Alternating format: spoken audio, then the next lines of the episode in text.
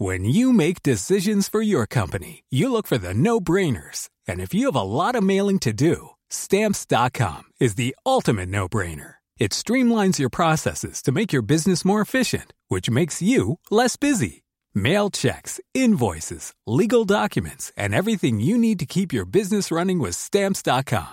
Seamlessly connect with every major marketplace and shopping cart. Schedule package pickups and see your cheapest and fastest shipping options from different carriers with rates up to 89% off USPS and UPS rates. And with the stamps.com mobile app, you can take care of mailing and shipping wherever you are. Make the same no-brainer decision as over 1 million other businesses with stamps.com. Sign up with code program for a 4-week trial plus free postage and a free digital scale. No long-term commitments or contracts. That's stamps.com.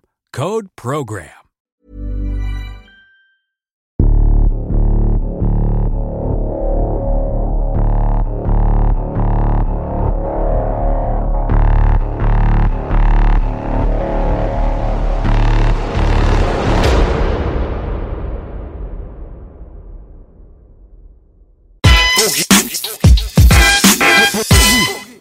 Mir ist egal, was der Wettermann sagt. Ich bin mit euch und es ist ein guter Tag. Yeah, Baby! Er bringt mich zu lachen, will ich das Dope Smash? Der Homie Felix Lobrecht. An meiner Seite Killer B, mein Partner mit der kalten Schnauze. Yes! Yeah, yeah. Felix Ja. Lobrecht ist am Start. Gelände. Am Tisch, wo nicht gelogen wird. Richtig. An diesem Tisch wird nicht gelogen. So, auf jeden Fall. Ja, damals hatten die Autos immer in Schöneberg alles so einen Klang. In den 80er Jahren war es mal ganz kurz legal, kam aus Italien. Diese Hupen, habt ihr die noch auf dem Schirm? Nee. Nee? Das war nach meiner Zeit. Ganz schnell Äh, vor verboten. meiner Du kennst die noch, Belasch, die Hupen? klar. die war geil. Meine Mutter hat immer gekotzt. Der scheiß Nachbar, dieser Manta-Fahrer. Ja. Ey, Felix, ich muss sagen, ich bin kein Freund von Comedy. Ich guck sowas nicht. Mein Leben ist viel lustiger als alles, was ich sehe. Ich hatte dich, der Name hat klar gerungen, aber in mein Ohr. Aber dann habe ich dich jetzt verfolgt. Ich lach mich tot. Ah, ich bin neidisch, dass du diesen politisch unkorrekten Humor an die Leute bringen kannst. Du bringst mich zum Lachen. Ich lach mich tot. Geil, dass du hier bist. Ja, äh, freut mich und danke, dass ich hier sein darf. Ja. Äh, Klar doch, Digga. Klar doch. Ehrensache. Nee, der hat recht. Also, wir sind beide nicht die größten Fans von äh, deutschen Comedy. Ja, diesen Satz höre ich so oft. Ich höre so oft, ey, ich finde deutsche Comedy scheiße. Deutsche aber, Comedy ist scheiße, Bruder. Ja, ey, aber wir arbeiten dran. Es, es, es, es wird gerade sehr viel besser. Es gibt richtig viele frische Newcomerinnen und Ja. Newcomer. Das wird echt gut. Digga, du hast schon das Richtige gerade gesagt. Wir arbeiten dran. Du Ja, leistest ja. schon auf jeden Fall einen ordentlichen Beitrag zu der ganzen Ich geb- Situation. Ich gebe mir. Berlin, Ja. Berlin ist, äh, ist Vorreiter. Also hier in Berlin ist die Comedy, äh, Comedy Capital. Weil hier gibt's so diese ganzen kleinen Open Mics und so und da kommt echt eine krasse Generation an Newcomer gerade. Ja, geil. Habe ich gar keine Übersicht drüber. Wenn Ja, du das ja. sagst, ist es geil. Wo kann man Ja. das denn sehen? Wo kann man denn da so hin? Boah. Also ich gehe meistens, äh, also es gibt, glaube ich, also jetzt mit Corona weiß ich es gerade nicht so genau, aber äh, theoretisch gibt es eigentlich jeden Tag irgendwie so diese Open Mics in, in, in Berlin. Also man kann an jedem Tag zu Shows gehen oder man kann als Newcomer auch jeden Tag irgendwo auftreten. Ja, ich bin meistens vorne am Hermannplatz in der Lenaustraße, da im, im Oblomov ist so, ein, so eine kleine Bar, da ist immer Chips und Kaviar heißt die Show. Äh, dann hier am Cotti, Cotti Comedy gibt's noch, die ist ähm, Dingsbums hier, wie heißt das, Monarch da oben. Hm. Kennst du das? Nee. Natürlich kennst du den Wundert mich Monarch. gerade, Alter. Der Monarch ist da über dem Rewe. Ach ja, klar. Ja, Dieses klar. Ding. Du meinst den Club da? Ja, Ja, ja, genau. Okay, da, ja. da ist irgendwie äh, mittwochs manchmal Show im Prenzlberg, in Neukölln, im Moabit, also eigentlich überall. Krass, Alter. Wusste ich gar nicht. Friedrichshain. Ja. Geil. Muss ich mal abchecken gehen. Ja, Wer mal. kommt da? Alle Generationen so oder mehr? Ja, Newcomer einfach. Newcomer. Also nicht nur Newcomer, so da treten auch Leute auf, wie ich, die das schon irgendwie äh, hauptberuflich machen, um halt neues äh, Material zu testen, so an neuem Zeug zu arbeiten. Also du, das, also das macht macht's auch aus. So, du gehst da hin, da hat vielleicht gerade jemand seinen ersten Auftritt, bombt komplett. Es ist einfach nur unangenehm, das mit anzusehen. Im nächsten Moment äh, kommt vielleicht ich, der gerade zwei Comedy-Preise gewonnen hat, und im nächsten Moment kommt irgendjemand, der gerade seit vier Monaten auftritt und an seinem ersten geilen Set arbeitet. Also das ist immer die absolute Wundertüte und äh, ist ist geil. Also hat was. Und ist auch für, für Comedians irgendwie die einzig sinnvolle Art und Weise, an neuem Zeug zu arbeiten, so weißt du? Geil. Weil Ich du, weil du da halt testen kannst, ob deine neuen Jokes funktionieren. Weil wenn sie da funktionieren, dann funktionieren sie vor deinen Fans auf jeden Fall. Weißt du, ich meine? Ich wollte eher wissen vom Klientel, von den Zuschauern, wer da kommt. Ob so. das auch junge Leute sind so? Ja, nur. Ah, Nur junge. Also das meine ich so, es passiert gerade viel so, weil deutsche Comedy hat so dieses alte, diesen alten Stempel von dieser Generation vor uns, die uns einfach so einen Trümmerhaufen hinterlassen haben. einfach, äh, also es war total krass, bis vor ein paar Jahren hat ja niemand U30 oder U40 Comedy irgendwie konsumiert aus Deutschland. Und jetzt gerade kommen halt die ganzen 18 bis 30, 40-Jährigen, die halt auf Stand-up abfahren. So. Ja, ist crazy, weil die haben, es gab ja so eine History, so verschiedene Generationen dann quasi. Ja. Also so kam das mir vor, dieses alte Kabarett und so weiter, okay, Ja, alles klar. Ähm, wo ich auch sagen muss, so dieses politische Kabarett ist manchmal auch eigentlich eher was für mich gewesen, als jetzt, sage ich mal, der Standardhumor. Mhm. Also wenn ich mir jetzt irgendwie mal Hagen Räther gegeben habe Naja. oder auch mal, äh, wie ist der andere Bruder mit dem Bart? Pisspass. Ja, Volker Pispers zum Beispiel. So. Ja. Das hat mich auf jeden Fall mehr gecatcht, als wenn ich mir jetzt irgendwas reingezogen habe von den Standard-Comedians. Ich weiß deren Namen jetzt nicht alle, Ja. aber so ein Michael Mittermeier war am Anfang, wo er so ganz neu war mit seiner ersten Show, gab es so ein paar Stellen, wo ich gesagt habe, ah, okay, deutsche Sch- Comedy kann auch mal interessant sein. Mhm. Kann auch mal. Dann kam Mario Barth, hat halt dieses Berlin-Ding da so ein bisschen reingebracht. Das Ja. war so, so quasi dann die weichgespülte Version von Felix Lobrecht, weil das so und aber das war trotzdem irgendwie damals was Neues und habe ich auch zum Teil gefeiert. Aber so eine ganze Comedy-Show, jetzt irgendwie eineinhalb Stunden Programm oder so, Ja. sehr schwierig für mich. Weil wir sind Ja, ja. aufgewachsen damals mit Def Comedy Jam und mit diesen ganzen Chappelle Chappelles, Eddie Griffin, mein Lieblingscomedian, Ja, habe ich auch schon live gesehen und so. Also wir haben uns Stand-Up-Comedy aus Amerika, haben wir uns reingeballert, Alter, ohne Ende, Ja, ja. Und dann hast du da so, da hast du dann so quasi so eine Referenz, weißt du? Du bist Ja, mit ja. Bernie Mac aufgewachsen, mit Chris Tucker und so weiter. Und dann kommen jetzt hier so die im Quatsch Comedy Club, die Atzen. Ja, ja. Konnte ich nicht. Tut mir Ja, leid. das, äh, mir kam das, also es war wirklich bis vor ein paar Jahren irgendwie noch so gefühlt zwei verschiedene Sportarten. So das, was Deutschland aus Comedy macht und das, was Stand-up in den USA ist. Oder auch in, in, in UK und so. Aber wie gesagt, ey, durch, durch Internet, durch Netflix und halt durch, äh, durch Leute, die jetzt gerade erfolgreich sind, ähm, ändert sich das. Und also Comedy, hier, Feedback, irgendwas gerade. Das ist der Dildo. Wir warten immer noch auf einen weiblichen Gast. Ich hab vorgesorgt. Kommt, das war alles gesorgt. Ja. Äh, äh. Ich muss sagen, ja, wie gesagt, B hat schon recht, habe aber auch wenig das Ami-Comedy verfolgt, ja. Mhm. Aber ich war ein 80er-Kind. Ja. Nicht, also so Anfang 80er, bin 79 geboren. Ich bin mit Otto Walkes aufgewachsen. Ah, ja. Jetzt, wenn ich habe gerade bei mir im Kopf so recherchiert, Otto Walkes in den 80er Jahren hat mich mega geflasht, fand ich mega lustig. Ja. Otto. Und ich fand äh, eine lustige Comedy. Es lebt. Ich sagte den PIN-Code, ich sagte den PIN-Code. nee, ich fand. Das war mit Absicht. Das, hat- das hat er jetzt. Jetzt habe ich's. Passiert nicht nochmal, keine Angst. Scheiße, ich kann nicht mehr mumbeln. Ich kann nicht mehr mumbeln, ich bin So, einmal für traumatisiert. Elektro. Hier. Und ich fand die erste allgemeine Verunsicherung immer mega lustig. Kennt ihr die noch? Die EAV? Nee. Ja, das die kenne ich auch. ja, siehst du so. Seid ihr gleich alt eigentlich? Nicht ganz. Nein. Bist du, bist du jünger, Bin älter? jünger, ja. Ja. Wie alt bist du? Sieht man das nicht? Willst du mich beleidigen, Digga? ich bin 82er. 82, okay, also drei Jahre jünger. Drei Jahre? Ja, eigentlich schon, wa? 79. Ja, ja, genau. Wir haben auch, wir haben auch äh, mit zwei Tagen Unterschied Geburtstag. Ja, ne? ja. Oder? Wann? Darf man das sagen? Zehnter und Zwölfter. Zehnter, dritter, am gleichen Tag wie Chuck Norris. Hätte witzig. eigentlich klar sein müssen, verstehe die Frage Ah, ja. nicht. Ich habe an Weihnachten Geburtstag. Ja? Oh, Ja, scheiße, Digga. 24.. Arschkarte. Ein, ein Geschenk nur? Ja, äh, ich, ich, ich bin ja ohne Geld aufgewachsen. Ich habe früher mal gesagt, also habe ich wenigstens einmal im Jahr gemerkt, dass wir arm sind. Weißt du, warum der Sack so, äh, der ähm, ähm, am Weihnachtsmann so einen dicken Sack hat? Jetzt bin ich gespannt. Weil er einmal im Jahr kommt. ja, den kannte wenig. Ich hab Hey, Premiere, Premiere. Premiere, ein Witz, den ich kannte. Ja, Mann. Ja, Also, geil. Ja, ähm, habe ich auch. Du bist ähm, ganz früh dann nach Gropiusstadt, also nach von NRW. Nach Udo, ja. Nach Rudo. Ja.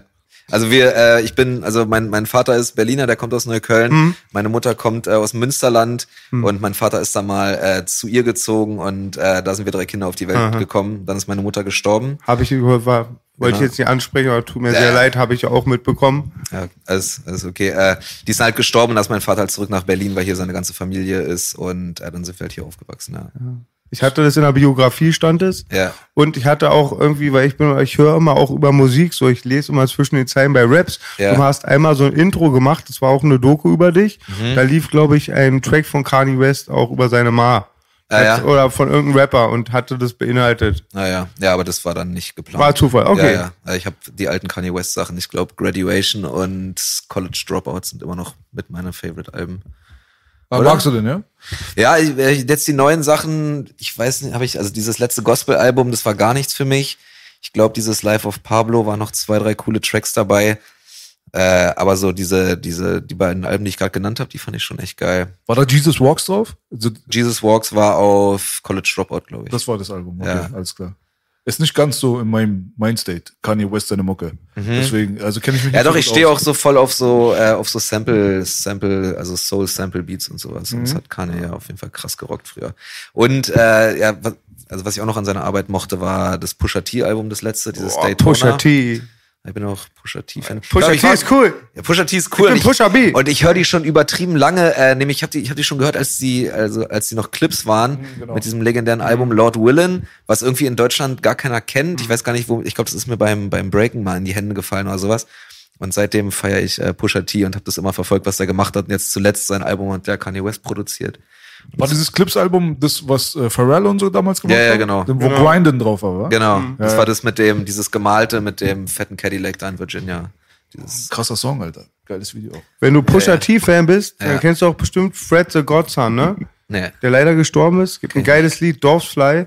Ist leider dieses Jahr gestorben. Naja, ist das aus Ja. derselben Zeit, oder? Ja, Pusha T hat auch viel mit ähm, Fred Godson gearbeitet. Ach krass, kenn ich Finde ich mega geil. Da kommen wir gleich zur nächsten Frage. Raus. Ich habe ein bisschen recherchiert. Du hast die erste Bühnenerfahrung gehabt mit Breakdance, Baby. Electric Boogie. yes, Baby. Breaky, breaky. Ja, äh, ich habe, ja, ich habe, ich habe, glaube ich, sechs, sechs, sieben Jahre lang gebreakt. Und meine ersten Auftritte waren auf jeden Fall Breakdance-Auftritte. Bist ja. du ein typisches Berliner Hip-Hop-Kind? 80er Jahre Hip-Hop-Kind wie ich, oder? Also 90er Jahre Hip-Hop-Kind, da Ja, warst ich du glaub, jugendlich, aber Na, ich habe äh, Anfang der 2000er, glaube ich, angefangen zu breaken. Also ich bin 88 geboren. Ich glaube, mit 13, 14 habe ich angefangen, also Anfang der 2000er. genau. Ja, ja, ich Cool. fand, fand Breaken, fand Breaken krass, finde es nach wie vor geil. So, ich kann nicht mehr viel, weil ich alt bin, aber ich feiere es immer noch enorm. Also ich verfolge das auch noch, was, was die so machen und so bla. Jugendzentrum so, klassisch. Ja, ja, ganz klassisch. Ich habe äh, hier, das müsstest du eigentlich, ich schätze, wir haben uns bestimmt früher mal gesehen, weil ich war auch viel in der Naunin-Ritze trainieren. Ah, wirklich? Ja. Krass. Und welche Jahreszeit so? Jahreszeit. ja, Ja, es war auch so Anfang, Anfang der 2000 war Anfang der Winter. 2000er, ja. irgendwann so, ja, irgendwas zwischen 2001 und 2005. Also mein, mein, mein, äh, mein, mein Home-Jugendclub, wo wir gebreakt haben, war die äh, Feuerwache in, in, äh, an der Hermannstraße. Ah, guck mal. Und dann waren wir in der Antenne viel, das kennst du ja garantiert auch Auf da jeden. am äh, Hallischen Tor. Ja. Dann Nauninritze und dann, weiß nicht, Weiße Straße, Neukölln, Bodinstraße, halt diese ganzen, da wo man halt äh, breaken konnte so. Und, Ja, die typischen äh, Spots halt. Ja, die ne? typischen Spots, genau. Ja. Und dann vielleicht noch in der Zille, weil's, falls du die kennst, dann Zille, Charlottenburg. Ja. In Südberlin gab es das Roxy, das war sehr berühmt. Kennt ihr das noch? Im Mariendorf, Marienfelde? Nee, das kenn Waren ich nicht. viele Kreuzberger auch da. Ah, ja. Wir hatten die alte Brönnby, die Mensa, das Jugendheim. Mhm. Und ich habe da mit meinem Freund Mahmoud und Osama und Claude immer ganz viel gebreakt. Ah, ja. Dann aber haben wir die Fitnessgeräte entdeckt. Da Ah, dachte ja. ich, besser als Turtle, das krieg ich 2020 erst hin, nicht mal dann. Ich pump lieber. Und außerdem bei der Schlägerei bringt's mir noch mehr. Und ich habe mal ein Breakdance-Battle gemacht Ja. in ein Jugendheim und ähm, war eigentlich nur sauer auf jemanden, der hat dann zuerst angefangen und habe ich ihn einfach gegen den Kopf getreten. Ja, das, das ist Hip-Hop, Leute. Das ist Hip-Hop. Es gibt kein Battle. Digga, Breakdance und Schlägerei, das ist so wie Bruder und Schwester. Volt B, danke, danke. Also, das ging ja gar nicht anders. Selbst auf der Max, du, ja? selbst Ich- auf der Maxim Jam musste ich noch dazwischen gehen, selbst für einen toten Bruder. Dem- Original, da stand ich genau daneben. Das war Fatih auch noch. ja, immer Beef City, willkommen Beef City, Baby. Ah ja. Nee, diese, äh, ich, ich, also ich war, war dann auch auf vielen Battles und Jams und so und die waren eigentlich immer sehr friedlich tatsächlich. Ja. ja. Ja. Na, vielleicht ein bisschen länger her bei uns. Kann sein. also früher waren die Berliner ja auch außerhalb Berlins immer so krass gefürchtet so. also es die wurden ja immer auch so. zu keinen Veranstaltungen eingeladen, so, weil die immer nur allen auf die Schnauze Ganz hauen. oft schon thematisiert. Es war immer der Effekt, Berliner haben sich auch untereinander immer gefickt, aber Ah, ja. ab dem Moment, wenn man auswärts war, dieser Zusammenhalt, Ah, ja. es waren Welten trafen aufeinander, irgendwelche elitären Hip-Hop-Kiddies aus München Ach, witzig, treffen ja. dann die Berliner Ghetto- und Atzen, Vorstadtatzen, Mhm. kaputte Bande und dann war immer ein großer Zusammenhalt und immer auch ein riesiger Kulturschock für die Westdeutschen. An der Stelle mal entschuldige ich mich bei jedem Jam-Veranstalter, aber Dicke ich würde es jedes Mal nochmal. nochmal machen, es war sehr lustig. Wer hat was, dass die JM friedlich bleibt? Auf einmal flog eine Flasche. Langwirt! Nee, Ich habe auch beim, äh, beim Breaken einen, einen, einen Typen kennengelernt, Hassan Akush, den kennt man mittlerweile. Der Mhm. hat eine der Hauptrollen bei Four Blocks gespielt. Der war da der Maruf. Ist auch witzig, wie man sich dann so äh, Jahre später irgendwie einfach wieder trifft. Ach, ihr habt damals gebreakt und dann habt wir ihr haben zusammen Ah, gebreakt geil. irgendwie und cool. äh, dann haben Ja. wir uns jetzt 15 Jahre später wieder gesehen und er ist jetzt auf einmal so ein krass erfolgreicher Ja, der Schauspieler. Bruder ist auch echt äh, talentiert. Ja, Ja, geil. Ich super. habe mit denen Casting gemacht. Ah Und ja, hat witzig. auch bestanden mit Maruf nämlich. Ja. Für die vier Blocks-Rolle. Ja, Dann, ja. Wie gesagt, Cash war zu wenig, ging nicht. Ja. Aber der hat cool gespielt. Wir hatten so eine, irgendwie mussten spielen, dass Maruf ganz viel Zucker isst und Mhm. ich ihm sage, dass das schlecht ist, wie Onkel B mir immer die Milchprodukte nicht schmackhaft macht. Ah, ja. Aber improvisiert, nee, die- finde, die haben alle cool gespielt bei vier Blocks. Ja, ich fand V-Blocks generell Ja. irgendwie ziemlich cool. Also das haben die auf jeden Fall gut gemacht. Wir haben ja mit B, hat ja schon angefangen, in Langwitz drei Blocks zu drehen, den vierten haben wir weggeguckt. Der ist ja auch, also so mehr oder weniger deine Hut dann, so, wo vier Blocks stattfindet. Ja, also, äh, na, das spielt ja alles Sonderlee so. Ja klar, Rudo ist ein bisschen was anderes, Das ist aber bisschen was anderes. schon Aber ja, wir waren halt, also mein, mein Bewegungsradius als Kind und Jugendlicher war halt alles so zwischen Rudo und vielleicht Gneisenaustraße oder sowas. Siehst du? Gneisenaustraße war der erste Picaldi-Laden, deshalb deshalb Gneisenaustraße. Kennst du noch da an dem, in dem Souterrain da? Ja, Digga, ich war fünf Jahre auf der Schule da. ah, ja. Direkt gegenüber. Ach, witzig. Ja, ja. Lila Morgenstern, verrückteste Kacke. Ist da nicht auch dieser, dieser Swingerclub, dieses 2 Genau daneben, Digga. Ah, ja. Da haben wir mal Klingelstreiche gemacht als Siebenklässler, hat Spaß gemacht. Und Puff war direkt um die Ecke bei Ja, der ja. Sporthalle. Voller Blumenstrauß bei uns. Ja, Ja. Sehr gut. Hat auf jeden Fall Bock gemacht. Aber du hast ja die Zeiten, wo Rudo nicht als Neukölln gesehen wurde, die hast du gar nicht richtig erlebt. Weil ich bin ja 1988, 89 bin ich äh, zum S-Bahnhof Neukölln gezogen. Ja. Also bin ich aus, dem, aus Westdeutschland hierher gekommen. Und ähm, da gab's ja diesen, diesen S-Bahnhof ja nicht. Das war ja. Ja. so alles so Trümmer. Und äh, nur wir kleine Kinder wussten, wie man sich da hochmogelt. Ah, Und oben da auf den Bahnsteigen, äh, wo die Gleise waren, da gab's wirklich nichts. Da wuchsen wirklich so Himbeeren und so. Und Ah, wir sind ja. da immer hoch so, so auf kleinen Guni-Modus und haben da unsere kleinen Abenteuer erlebt und du konntest da direkt aufs Plaza, heutzutage real, glaube ich, konntest du aufs Dach gucken und da Ja. waren immer Monster Truck Shows. Und Ach, äh, echt, ja? ja, ja. Weil Eintritt war zu teuer und so. Und äh, da ist dann immer ein oder zweimal pro Tag ist ein Wärter da immer hin und her geschlängelt so und hat Ja. halt äh, kleine Kinder wie uns weggejagt. Ja. Aber sonst war da echt Niemandsland so. witzig. und äh, wir haben da diesen Bereich Rudo, ob das jetzt Lipschitzallee war, Parshima Allee und keine Ahnung Ja, was, ja. Britz und so, das haben wir nie als Neukölln genannt, sondern immer Rudo. Ja. So. Und ja, ich weiß. Wir haben da das- immer unsere Leute noch, besucht. Ja, das gab's aber auch noch, als, als ich äh, da aufgewachsen bin. Ah, das ist schon ein bisschen länger her, weil ich kann mich erinnern, irgendwann haben die Araber übernommen. weil dann, dann war auf jeden Fall Lipschitzallee und so, da sind wir immer schwimmen gegangen. Ja, zum. Schwimmbad. Ja, weißt du, so. Und auf einmal waren da voll viele Kanaken. Und das war ja früher nicht. Das kam so alles so Ah, mit ja. der Zeit, weißt du so? War schon funny auf jeden Ich Fall. habe da Football gespielt in der Lipschussallee bei den Bears. Bei den Bears, ach Ja. witzig, da hat, äh, ein alter Klassenkamerad Jamel. Siehst du, ich hatte dann, Der mein gespielt. Trainer hieß Rüdiger, war so ein Typ voll entstellt durch einen Brand. Ah, ja. Krass. Überall Narben, sah aus wie Mickey Lau Niki Lauda. Ja. Aber der war mega fresh und hat uns auch toll trainiert. Ich war halt ein bisschen auch wie du, verhaltensauffällig. Ich glaube, du äh, warst nochmal ein anderes Level an ja. Verhaltensauffällig. Hatte aber, wie ich. gesagt, kein Alibi, weil ich kein Scheidungskind war für meine Gangsterlaufbahn, Ah, deswegen ja. zählt es nicht. Und dann aber kam dann das Tackle-Football, Flag-Football. Ah, Auf ja. einmal konnten wir nicht mehr die Atzen umhauen, sondern mussten dann so eine Fahne abziehen. Das war dann död, död, död, död. Und kennst du zufällig die geile Gropius, ähm, die über Gropius Stadt, die geile Dokumentation aus den Aus den 90er, acht- ja, ja. 80er, 90er? 80er, 90er. Die sehen alle aus wie Aziope mit Gloves. Ja, ja. Es ist zu geil, ich gebe mega. mir das. Das ist so das Gegenstück zu der Doku über viele Leute aus Belasch Altenhut, über die 36-Doku. Ja. Dieses Gropius-Passagen-Doku kann ich jedem Ja, empfehlen. guckt, check die aus auf YouTube. Unbedingt, Die ist- die ist unbedingt. wirklich- die ist wirklich zu witzig. atzig. Atziger geht nicht, ja. Ja, das ist richtig witzig. Woran, das würde mich mal interessieren, das interessiert mich schon lange. Und irgendwie kommt jetzt noch keiner so richtig beantworten. Was glaubst du, woran das liegt, dass, dass deine Generation an äh, Menschen mit Migrationshintergrund, die hier so aufwachsen, Berlinern und die, die, die so in meinem Alter sind und jünger nicht mehr? Weißt du, wie ich meine? Naja, ich glaube, wir waren nah an der Mauer. Weißt du? Also damals hat die Mauer ja noch gestanden Ja. und es gab sehr, sehr viel Schnittmenge so mit den Ossis auch. Das merkst du bei den Weddiger Jungs. Die Weddiger haben alle rumberlinert. Wir Kreuzberger haben rumberlinert. Und wir hatten da auch echt viele Kontakte, weißt du so? Mhm. Ja, ja. Auch zu der Zeit, Aber sogar, wo also ihr, ihr habt ja aber dieses Westberliner Berlinern. Also mein Vater redet so ähnlich wie du. Ja. Also ich finde, ich finde, man hört raus, ob jemand Ostberlin Berlin hat oder Westberlin Berlin hat. Und äh, da muss man drauf achten. Und ich finde so Brandenburg klingt noch mal anders. Also weil du vorhin von Cottbus gesprochen hast, das, das klingt noch mal irgendwie anders.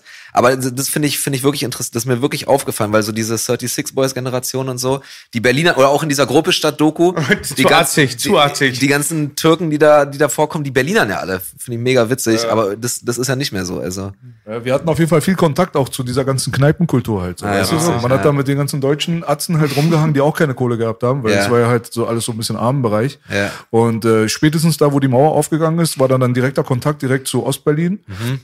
Auch während der Mauerzeit gab es da auch schon mal so ein bisschen was, aber nicht viel. Aber da, wo es dann runtergegangen ist, da hat es richtig explodiert. Und da hat man sich auch gegenseitig das erste Mal so richtig kennengelernt. Das war ja so, als Ja. wenn so zwei Alien-Parteien irgendwie aufeinander stoßen. Die Kanaken so aus Kreuzberg, weil eine Zeit lang gab es ja 70, 80 Prozent mit Migrationsanteil irgendwie in dem ganzen Bezirk. Da gab es Ja. wirklich nur 20, 30 Prozent Deutsche. Und dann geht da die Mauer auf und dann hast du auf der anderen Seite die ganzen Ah, ja. Ostberliner dann auf einmal, die noch nie einen Kanaken gesehen haben. Ah, ja. Und da trifft man sich dann auf einmal mit der Hausbesetzer-Szene, mit den ganzen Punks und so weiter. So, Ah, das war ja witzig. damals bei uns so. Ja, ja. Hat sich dann auf einmal vermischt, so, weißt du krass. Und so kamen dann da Gespräche zueinander, wo dann immer wieder gesagt wurde, ja, wir hatten einen ganz anderen Eindruck von euch.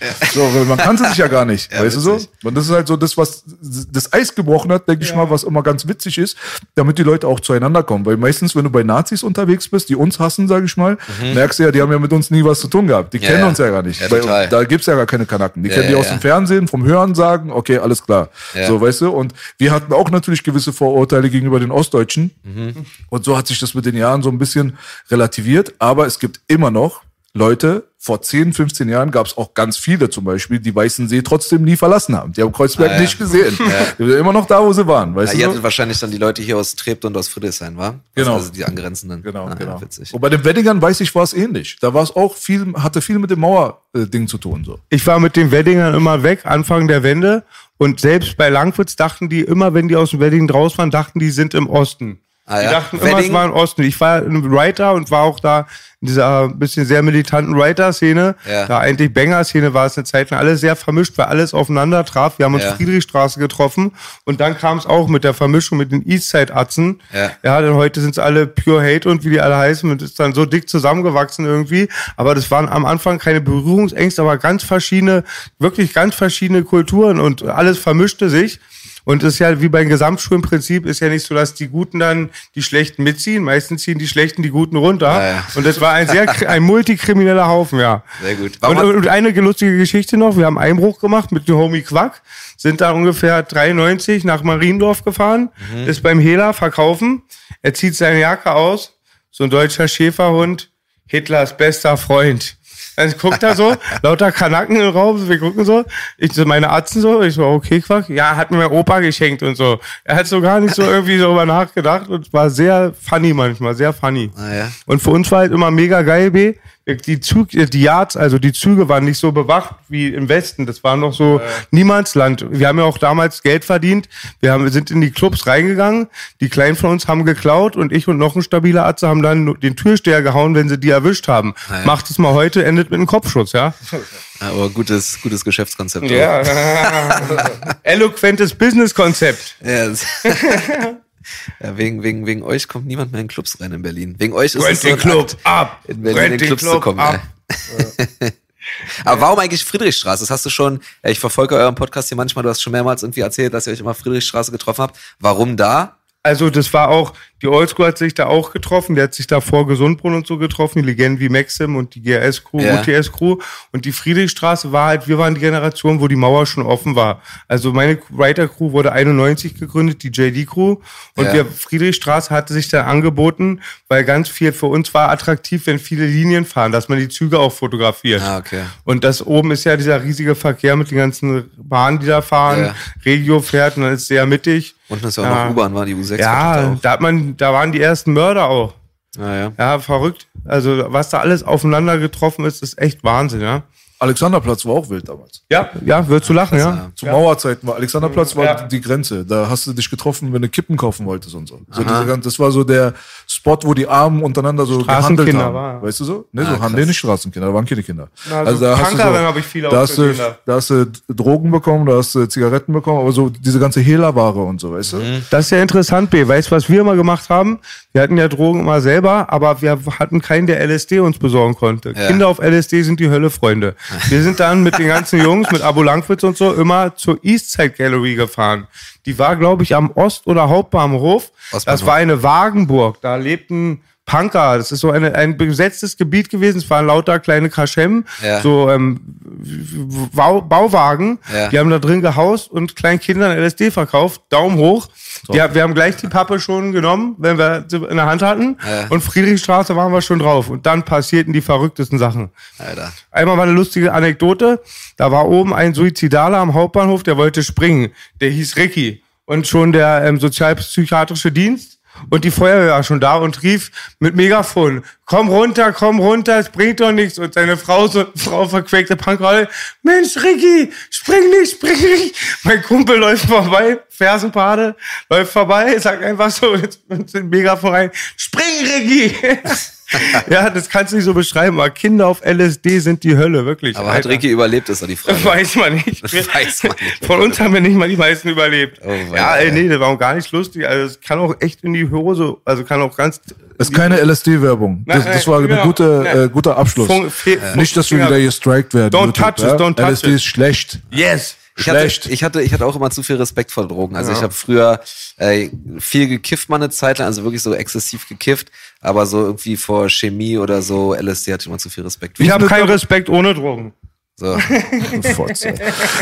Wie war das zu deiner Zeit? Was, äh, du warst ja so in, naja, so mit Breakdance und wahrscheinlich ein witziger, aber hast ja auch erzählt, dass du eigentlich unter Kanaken aufgewachsen bist, ne? So Schulzeit und so. Ja, ja.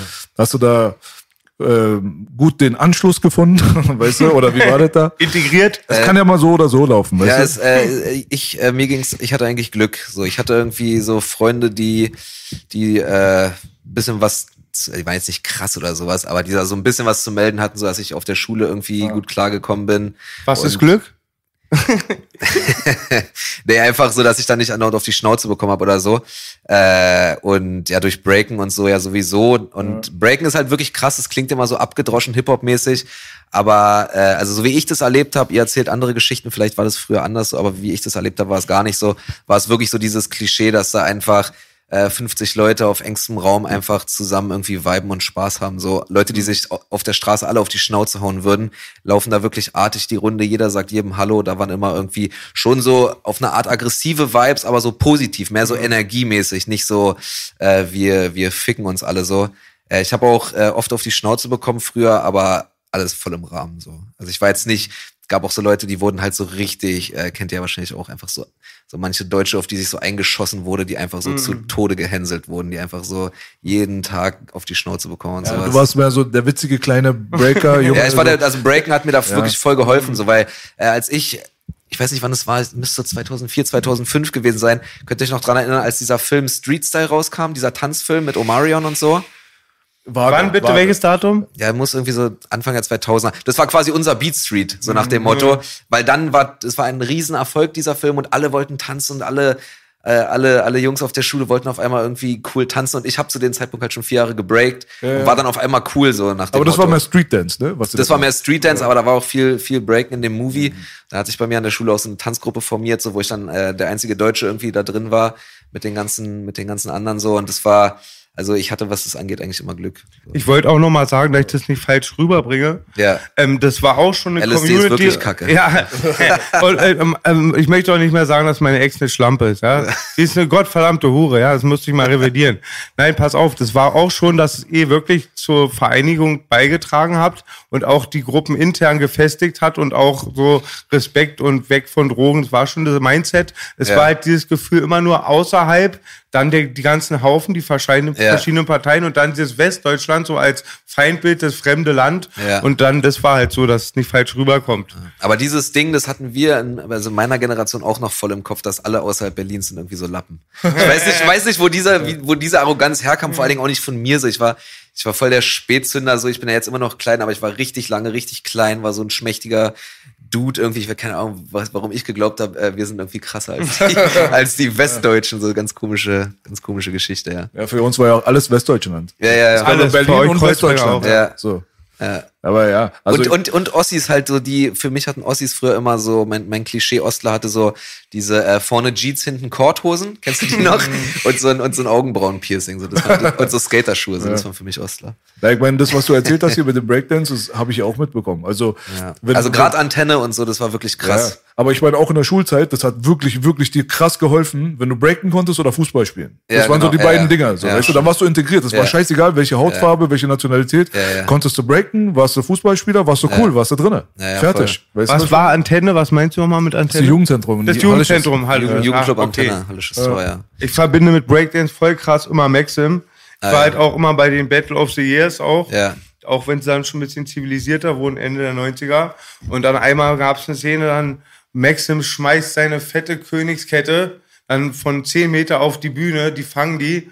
Und halt immer auch dieses Heroische und dieses, die Ah, Berliner Kram. Ich habe noch eine ganz alte Aufnahme von so einem Battle-Hörspiel und das war immer voll heroisch, auch so martialisch und so, finde ich. ja. Und ich finde, die Berliner, ist ähnlich wie der Graffiti-Style oder der Rap-Style, haben auch mehr so die Battle-Moves und so, weniger dieses, dieses aggressive Breakdance. Ja, ja, ich mag voll. auch die aggressiven Buchstaben. Ich mag den aggressiven Berlin-Rap. Ja. Yes, baby. Ja, als, als, als, als Maxim äh, gestorben ist, da, also da habe ich schon gebreakt, das war auf jeden Fall voll so ein, voll so ein Ding und ich kannte den Mann gar nicht. Also ich wus, wusste gar nicht, Ah. was das bedeutet so. Aber das war, war so genau in der Zeit, ja. Er hat, hat dieses Agro-Berlin, das kam auch viel von seiner Kraft da. Es war so eine B-Boy-Legende aus den Zeiten, wo man mit Hip-Hop noch kein Geld gemacht hatte. Ja. Waren auch, ja, die haben gebreakt, viel gesprüht. Ja, die BKs, die haben, äh, es gibt eine 92er Doku noch über, äh, also hauptsächlich eigentlich Breakdance. Battle Kings, oder, Baby? Nee, ich, die heißt glaube ich nicht Battle Kings, aber es gibt die auf YouTube auf jeden Fall, die, äh, da siehst du Chico die ganze Zeit, der redet die ganze Zeit. Mhm. Musst du dir unbedingt mal reinziehen, schicke ich dir mal einen Link. Chico, der, der kleine Peruaner, der B-Boy. Genau. Ah, ja, Ja, ja, witzig. ja. Das war so Der war doch deren auch Zeit. hier, der war auch immer in der Nauningritze trainieren. Ja, ja, Beispiel. genau. Die sind ja. diese, die alten Kreuzberger. Sein Bruder Und hat ja. Croc, kennst du noch Croc? Ja, klar. B-Boy Croc? Croc. Klar, klar, Croc. Und Amigo. Ja, ja, genau. Ach, Amigo, witzig, ja. Mhm. Amigo kam aus meiner Hut, glaube ich. Und ich habe den kleinen Raphael. Ich glaube, der hatte früher in Landheim bei uns gewohnt oder in der Nähe von meinen Eltern. Ein farbiger Raphael. Raphael, der von, Schwarze. Genau. Ah, ja. Vom Funky Großangriff, glaube ich. Ah, ja. Auf Five Amox. Ja, genau. Der, der ist auch krass. Über den habe ich neulich zufällig was gesehen. Der hat, äh, der hat irgend so als erster schwarzer Deutscher oder als erster schwarzer generell irgend so eine krasse Auszeichnung für, für, für darstellende Künste Tanz bekommen oder sowas. Toll, Also, freue ich mich. Ich, ich kenne ihn seit. Mhm. klein auf. Hat immer auch fleißig gekämpft, immer sehr trainiert. Ja. Viel, ja. Also ich habe irgendwie äh, äh, so mit 12, 13 angefangen, irgendwie bei einem Kumpel von uns, äh, von mir und einem, und einem Kumpel, mit dem ich auch immer noch befreundet bin, im Keller zu pumpen. Und dann haben wir halt mit Breaken angefangen so. Äh, und als es dann immer mehr wurde mit äh, hier und da mal Ärger an der U7 kriegen und auf die Schnauze kriegen und so, habe ich dann angefangen mit Kampfsport. Ab Kotti Mundschutz rein, sag ich mal. Ja, ja. habe ich dann angefangen mit Kampfsport und dann war eigentlich, also Sport war eigentlich immer mein Fokus, so Comedy, das, das habe ich äh, nie so richtig forciert. So, ich war immer irgendwie lustig und habe viel mit meinen Freunden und Familie gelacht, so, aber ich bin eigentlich gar nicht so ein Mittelpunktsmensch oder so. Das kam erst voll spät. Ich habe äh, äh, meine Schule dann auf dem ersten Weg verkackt, dann auf dem zweiten nochmal so halb. Dann habe ich irgendwie erstmal so eine komische Ausbildung im Büro gemacht. Und das war so scheiße bei dieser Ausbildung da im Büro. Und alle um mich herum, die da gearbeitet haben, die haben das so gelebt einfach. Und ich konnte nicht sagen, ey, es ist doch alles albern, was wir hier gerade machen. Und dann habe ich es einfach aufgeschrieben, was mich hier gerade so nervt. Und das war dann quasi sowas wie mein erster Text. Den, den habe ich damals meinem Bruder vorgelesen, der meinte, es wäre ganz witzig. Der hat mir dann gesagt, dass es ein Format gibt namens Poetry Slam, wo man irgendwie einfach so auftreten kann und Texte vorlesen kann. Und dann bin ich mit diesem Text äh, im Saalbau Neukölln, da kam Marxstraße, das erste Mal aufgetreten. Und ab dem Moment, wo ich dann so den ersten Lacher auf der Bühne hatte, war ich so angefixt und habe dann angefangen, für die Bühne zu schreiben. Und das ist jetzt ungefähr zwölf Jahre her. War direkt erfolgreich deine erste Show oder dein Auftritt oder was? Ja, also Also die Leute haben gelacht. die, es haben ein paar Leute gelacht. Ich, ich, ich würde den Text sehr gerne mir nochmal angucken, weil ich habe den ganz, ganz schlimm in Erinnerung. Aber ey, hat gereicht. Aber warst du trotzdem schon vorher so der Funny Guy so? Ich war schon immer witzig, ich habe auch immer krass viel gelacht und so. Äh, aber ich war, wie gesagt, nicht so der Mittelpunktstyp. Also ich war jetzt kein Klassenclown oder sowas. Vielleicht auch, um was dich interessant macht, ist, dass du halt aus so einem Umfeld kommst, wofür nicht viele Komödianten kamen. War aus eher so Ghetto, Großstadt, Scheiße und auch diesen Ja. Mhm. heftigen Humor dann halt da hast. Wahrscheinlich ist auch ein Vorteil auch wahrscheinlich, oder? Ja, also ich betrachte es rückwirkend total als Privileg, so aufgewachsen zu sein, wie ich aufgewachsen bin. So ohne, also bin wie gesagt als halbweise aufgewachsen mit zwei Geschwistern. Mein Vater hat uns alleine großgezogen, entsprechend konnte er nicht arbeiten gehen, deswegen hatten wir kein Geld und so. Und früher war das halt scheiße, aber rückblickend denke ich mir wirklich, dass mich, also das stärkt einfach Charaktereigenschaften, die einem später mal was bringen. So, ich habe seit ich 16 bin, habe ich angefangen, irgendwie mein eigenes Geld zu verdienen und äh, das, das bleibt halt einfach. Also ich habe da bin da dankbar für. Ich find's witzig, dass du mir vorhin gesagt hast, pass auf, dass du genau ins Mikro sprichst und du sitzt die ganze Zeit so da. Dann, wenn ich spreche, kommst nach vorne, Bruder. Ja, ja. Das ist der Profi. Ja, ich sehe schon. Ja, aber würdest du sagen, du bist ja aus ärmlichen Verhältnissen, hast du öfters angesprochen. Ist auch sehr, sehr ungewöhnlich, dass, dein, dass du einen alleinerziehenden Vater gehabt hast. Andersrum, äh, sehr oft, alleinerziehende Mutter kennt man. Ja. Also ich würde es nicht ärm. Also es gibt ja so eine so eine offiziell bezifferte Armutsgrenze und wir sind unterhalb dieser Grenze aufgewachsen. Aber ähm, mein Vater hat es gut gemacht. So, ich hatte nicht das Gefühl, dass wir arm sind oder sowas. Ich habe das erst. Äh, ich war nach der Grundschule ein Jahr auf dem Gymnasium und danach nicht mehr. Äh, Aber da habe ich halt so Kinder kennengelernt, die ganz anders aufgewachsen sind als ich. Und erst im Kontrast zu denen habe ich quasi gemerkt, ah, okay, wir, wir sind arm, so nach dem Motto. Weil bei mir in der Siedlung und so, also da, da waren ja alle irgendwie, waren wir alles halt so eine Hirnis. Wahnsinniger interessanter Faktor. Ich habe erst durch eine Privatschule, wo ich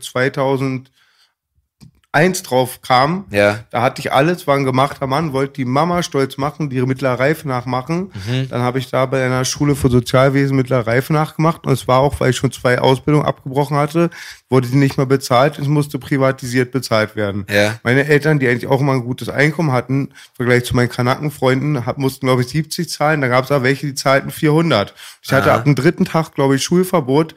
Ich bin da so, ich war ein Mann, ich bin so, so, da kam ich mir so kaputt vor. Ich habe dann diese Kinder, ich war da schon im Knast gewesen und alles, ja. Und dann sehe ich die, da habe ich so, oh, oh, irgendwie ist bei dir einiges schiefgelaufen. Oft realisiert man erst danach Ja. durch die anderen, was man nicht hatte und dann ist man auch froh, dass ja, man es ja. nicht hatte.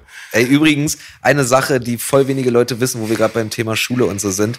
Also ich habe ja mein Abitur äh, 2012 erst gemacht und ich habe das so selber nachgeholt äh, mit etwas, das nennt sich Nichtschülerprüfung. Da kann man einfach selber für lernen und dann diese Prüfung machen. Hatte ich auch. Ich musste auch das machen. Ich musste mal, ich habe mit äh, zwei Für deinen Hauptschulabschluss. Nee, für mittlere Reife habe ich mit zwei Ja. plus bestanden, musste aber immer die Arbeiten abgeben, weil ich dann Schulverbot hatte. Ja. Nee, aber jedenfalls, ey Leute, wenn ihr irgendeinen Schul... Man kann jeden Schulabschluss autodidaktisch, also sich selbst beibringen und nachmachen. Wenn ihr, wenn es für euch interessant ist, checkt mal äh, Nichtschülerprüfung. Ja. Das ist, das ist echt, das weiß niemand. Das ist was total Gutes, ey, wenn du einfach, äh, also ich habe mein Abi, wie gesagt, mit 23, glaube ich, gemacht. Ja. Ich kenne ein paar andere auch, die das gemacht haben, aber Ja, ist ja. nicht so weit verbreitet, hast recht. Auf Nee, jeden Fall. man, ja genau. Ich musste da wirklich, ich habe da Wochen gegoogelt für, ehe ich irgendwie rausgefunden habe, ah okay, ich, ich bin, hab da noch nicht verkackt. Naja, ich meine, du musst dich ja auf deinen eigenen Arsch setzen und eigene Ja, du musst halt selber lernen. Ja, ja, das ist auch kopfig so. Aber es ist auch, also wenn ich es schaffe, dann schaffen das alle. Äh, ich bin, ja, also. Gute Einstellung. Hab, hast du aber noch ein offenes Studium? Irgendwie steht im Internet, dass eins nur noch, da bist du noch eingetragen oder hast irgendeinen Sozialbetrug kriegt, dann verrate ich mir auch. War das oder Äh, ist wieder falsch recherchiert? Nee, ich habe ich, äh, hab dann, wie gesagt, irgendwie 2012 das Abitur nachgeholt und habe dann äh, in, in Hessen, in Marburg, das ist so eine kleine Unistadt in der Nähe von Frankfurt am Main, äh, habe ich Politikwissenschaften studiert. Äh, vier Jahre lang. Ich bin auch eigentlich so gut wie fertig, habe aber nie diese Abschlussarbeit geschrieben, weil da dann Auftreten schon so der ganz klare Fokus war und ich einfach nicht mehr die Zeit hatte so und ich damit dann schon mein Geld verdient habe. Ja, ich habe dann an die Uni Potsdam gewechselt, weil ich dachte, vielleicht mache ich den Abschluss hier fertig, weil meine Uni in der Nähe ist. Aber nee. Also ich, ich glaube, ich wurde auch jetzt mittlerweile exmatrikuliert, also ich wurde da rausgeschmissen. Ich habe halt, ich war halt nie da und äh, habe den Abschluss auch nicht gemacht. Vielleicht mache ich ihn irgendwann noch, aber ich denke nicht. Meine Ex hat auch immer masturbiert. Ja. Ja. Das- das ma- Studentin habe ich gehört, geile Weiber auch, wa? Viele gehen ja laufen. Entweder reiche Eltern oder am ältesten laufen. Gewerbe der Welt. Ist echt so. Entweder reiche Eltern oder Gewerbe, älteste Gewerbe der Welt. Baby. Digga, man hat gemerkt auf jeden Fall bei deinem, äh, bei deiner Show so. ja. Also äh, er hatte sich gar nicht mit dir auseinandergesetzt, er kannte Ja. dich nicht, hat er auch mal bei dem Podcast gesagt. Und ähm, ich hatte sehr wenig gesehen. Ich hatte Ja. so ein paar Clips gesehen und der Name war mir geläufig.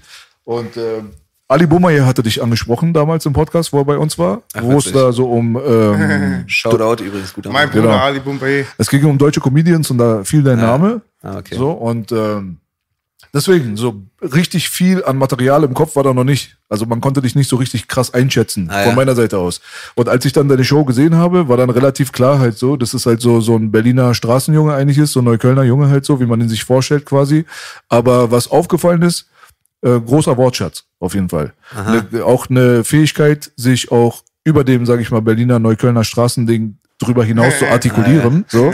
Also man hat auf jeden Fall gemerkt, so, dass da auf jeden Fall nicht nur was in der Birne ist, aber auch so die Fähigkeit halt, so diese Sp- Sprachbegabung, die war richtig auffällig so. Ah, ja, weißt du so? Kannst du schreiben? Ja, das kann er tatsächlich, glaube ich, weißt du so. Und ich glaube, das macht die Sache auch so ein bisschen interessant. Du bist halt nicht derjenige, der Berlin hat, weil er nur Berlinern kann, sondern das ist halt Teil von deinem Wesen, aber du kannst auch mal ganz normal Deutsch sprechen, so Ja. hannoveranisch, wie du es nennen würdest wahrscheinlich. Und halt dein großer Wortschatz und diese, ich denke mal auch große Lebenserfahrung für dein Alter, die vielleicht auch kindheitsbedingt ist und so weiter. Weil was ich weiß auf jeden Fall von Leuten wie dir und mir, so ich bin auch eigentlich ein Neuköllner Armutsbengel, so, Ja. so man wird relativ schnell erwachsen, muss man leider. Weißt du so? Ja, das war das, was ich vorhin meinte. So, also ich muss halt einfach früh anfangen, Geld zu verdienen und so. Äh, wie gesagt, äh, das, die Eckdaten hören sich irgendwie härter an, als es, äh, als es, als es, als es irgendwie angefühlt hat in dem Moment. Aber ähm, ja, also ich, ich, ich kenne ja andere Leute in meinem Alter, die ganz anders aufgewachsen sind als ich. Einfach so, so deutsche Mittelschicht, Kleinstadt-Kiddies, so. Äh, da ist auf jeden Fall ein Unterschied da, ja. Ja, aber du hast dir Bildung geholt. Und Bildung Ja. äh, in Form von irgendwie Abitur nachmachen, durch Ja. Eigeninitiative und dann auch noch irgendwie Universität abreißen. Na okay, nicht ganz bis zum Schluss, aber schon weit genug. Halb abreißen. Weißt du, das ist ja auch jetzt, sage ich mal, für solche Kinder aus schwierigen Familien und Vergangenheiten und Bezirken und so weiter ist es jetzt nicht gegeben. So, ist jetzt nicht Nee, so oft ist, der Fall. Das, das ist total krass. Also es gibt wirklich ganz viele Studien darüber, dass Armut sich reproduziert und dass Leute, die aus äh, Haushalten kommen, wo die Eltern keinen akademischen Abschluss haben oder äh, dass die auch einfach selber nie an die Uni gehen. Also Armut reproduziert sich und Armut korreliert mit äh, mit schlechten mit schlechter Bildung und so weiter. Also das zu durchbrechen ist echt die. Also ich war der erste der erste äh, äh, Lobrecht mit einem Abitur so. Und Boogie macht öfters mal Witze darüber, dass er kein Ja. Alibi hat, weil er kein Scheidungskind ist. Aber er hat, er, das ist wirklich auch, da ist viel, viel Realität hinter diesem Satz. Weil also statistisch gesehen, glaube ich, ist es so, dass du ein neunfach höheres Risiko hast, irgendwie nichts zu werden im Leben, alleine nur, wenn sich deine Eltern geschieden haben. Ah okay krass. Weißt du, was ich meine? Ja. Und dann kommen da noch andere Faktoren dazu, wie vielleicht halt Armut oder was weiß ich nicht was. Aber das alleine reicht Ja. schon bei vielen. Weißt du, was ich meine? Ja. Also für jemanden, der aus einer Situation kommt, die jetzt nicht besonders optimal ist und dann sein Leben so ordnet und auf die Reihe bekommt, jetzt erstmal, sage ich mal, auf dem straighten deutschen Weg, so Ja. mit Schulabschluss und Uni und so weiter und dann sich jetzt auch noch eine Karriere mit dem zu machen, quasi, was man selber liebt und machen will, ist ein relativ ungewöhnlicher Faktor. Deswegen ähm, kannst du dich wahrscheinlich glücklich schätzen, aber hast auch viel dafür gearbeitet. Trotzdem ist es vielleicht auch inspirativ einfach für die Leute, die gerade in dieser Situation stecken, so, wo man Ja. eigentlich nur so dunkle Wolken über dem Kopf sieht. Da hat man halt äh, in Leuten wie Lobrecht und so weiter Leute, wo man aufschauen kann, sagen kann, ey, weißt du was, ich krieg das auch auf die Reihe so. Und das ist, glaube ich, wichtig für die Gesellschaft heutzutage, so, weißt du? Auf jeden Fall würde es auch voll unterschreiben, wie B sagt. Weil ich habe dann auch, ich habe schon an sehr vielen Orten gelebt auch und war immer so ein Mittelding. Meine Mutter war Flüchtling, Papa war Mittelschicht. Ich habe beide Seiten gesehen und würde voll unterschreiben, was B gesagt hat. Ich sag sogar dann auch noch, selbst dann nicht nur die schulische Bahn, sondern auch die berufliche Karriere, diese Privatschulen, diese Zertifikate, ist alles käuflich, auch ganz viel. Natürlich musst du selber was machen, Ja. aber für viele Sachen, auf die es in diesen Lebenslauf ankommt, sind viele, sind die Faktoren, wie B sagt, glaube ich, sehr relevant. Ja. Und auch du kannst alles kaufen, wa? Ich sag's ja auch immer wie mit der Boxliga, ja? Wenn B und ich jetzt eine Million haben, dann kauft er sich nicht nur die Klicks, ich den 30 Zentimeter Puller, also mach meinen zwei Zentimeter kleiner. Dann kann ich mir auch einfach eine WBO aufbauen. Den Joke dann sind wir, rumliegen. dann sind wir drei einfach alles Boxer. Und wer jetzt von uns drei gewinnt, Macht ist der neue Champ. Verband, Ja, ja, du weißt. Ja, ja. All about the Aber was mich immer interessiert hat, äh, ich habe schon viele, auch äh, viel Straßensound-Interviews mit dir gesehen, die du gemacht hast und so. Äh, weil du betonst ja schon öfters, dass du aus okayen Verhältnissen kommst, familiär und so. Ja. Und Langwitz, also ich, ich war jetzt nicht oft da, aber äh, ich habe ja schon so ein Bild vor Augen von der Gegend. Wa warum bist, wo bist du denn so schief falsch abgebogen? Also ich muss ehrlich sagen, ich habe eine ganz an, also ich bin ähm, ja in einer Reihenhaussiedlung, da haben wir gewohnt, 91 hingezogen. ja. Irgendwann, als zu viel passiert ist, war ich in den Siedlungen, bin da bei meinen Freunden aufgewachsen. Das, die Siedlung kennt keiner von Langwitz. Props an die Mamau. Siedlung, das sind Siedlungen halt, die kannte halt keiner. Da geht eine Menge Scheiße ab. In Langwitz war immer eine Zweiklassengesellschaft. Und für meine Eltern, die sehr anständig waren, auch sehr fleißig, und mein Vater einen guten Job hatte, meine Mama auch, Ja. war trotzdem dieser Standard von diesen gepushte Mittelschicht, was für uns eigentlich Oberschicht schon war, Ja. war immer unmöglich. Ja, und und wir meinten immer zu meiner Mutter, wir sind arm. Wir haben uns natürlich gemessen an den Kindern, sehen, da kriegen manche 50 Euro Taschengeld, 50 Mark. Ja. Und wir haben gesagt, wir sind arm. Meine Mutter hat gesagt, ihr spinnt, ihr habt doch alles. Wir haben das nicht gesehen. Ah, ja. Ganz wichtig ist, meine Mutter hatte viel Schwierigkeiten hier, wie wir aufgewachsen sind, viel mit der Gewalt, auch in Langwitz gab es das, kannst du glauben. Und meine Mutter kommt halt von Dorf, ist voll anständig und so, konnte viele Sachen gar nicht glauben. So, meine Mutter, meine Nachbarin musste meiner Mutter erklären, dass es sowas wie Gangbang gibt, die konnte sich sowas gar nicht vorstellen und die hat immer so Ähm, das auch nicht geglaubt, weil ich eine Anklageschrift hatte. Dann auch bei uns hinten war ein Asylantenheim, gab es manchmal Stress. Du hast auch Ja. manchmal eins in die Fresse bekommen, weil du Deutscher warst. Ja. Meine Mutter hat ganz viel nicht geglaubt. Mein Vater ist, heißt Reinhard, der ist rein und hart. 43 geboren, dieser harten Deutschen, der hat immer sehr diszipliniert, keine Emotionen. Und viel war auch immer so, der hat gesagt, mach und Mama mach nicht, ja. Es war immer oft so dieses mach, mach, ja.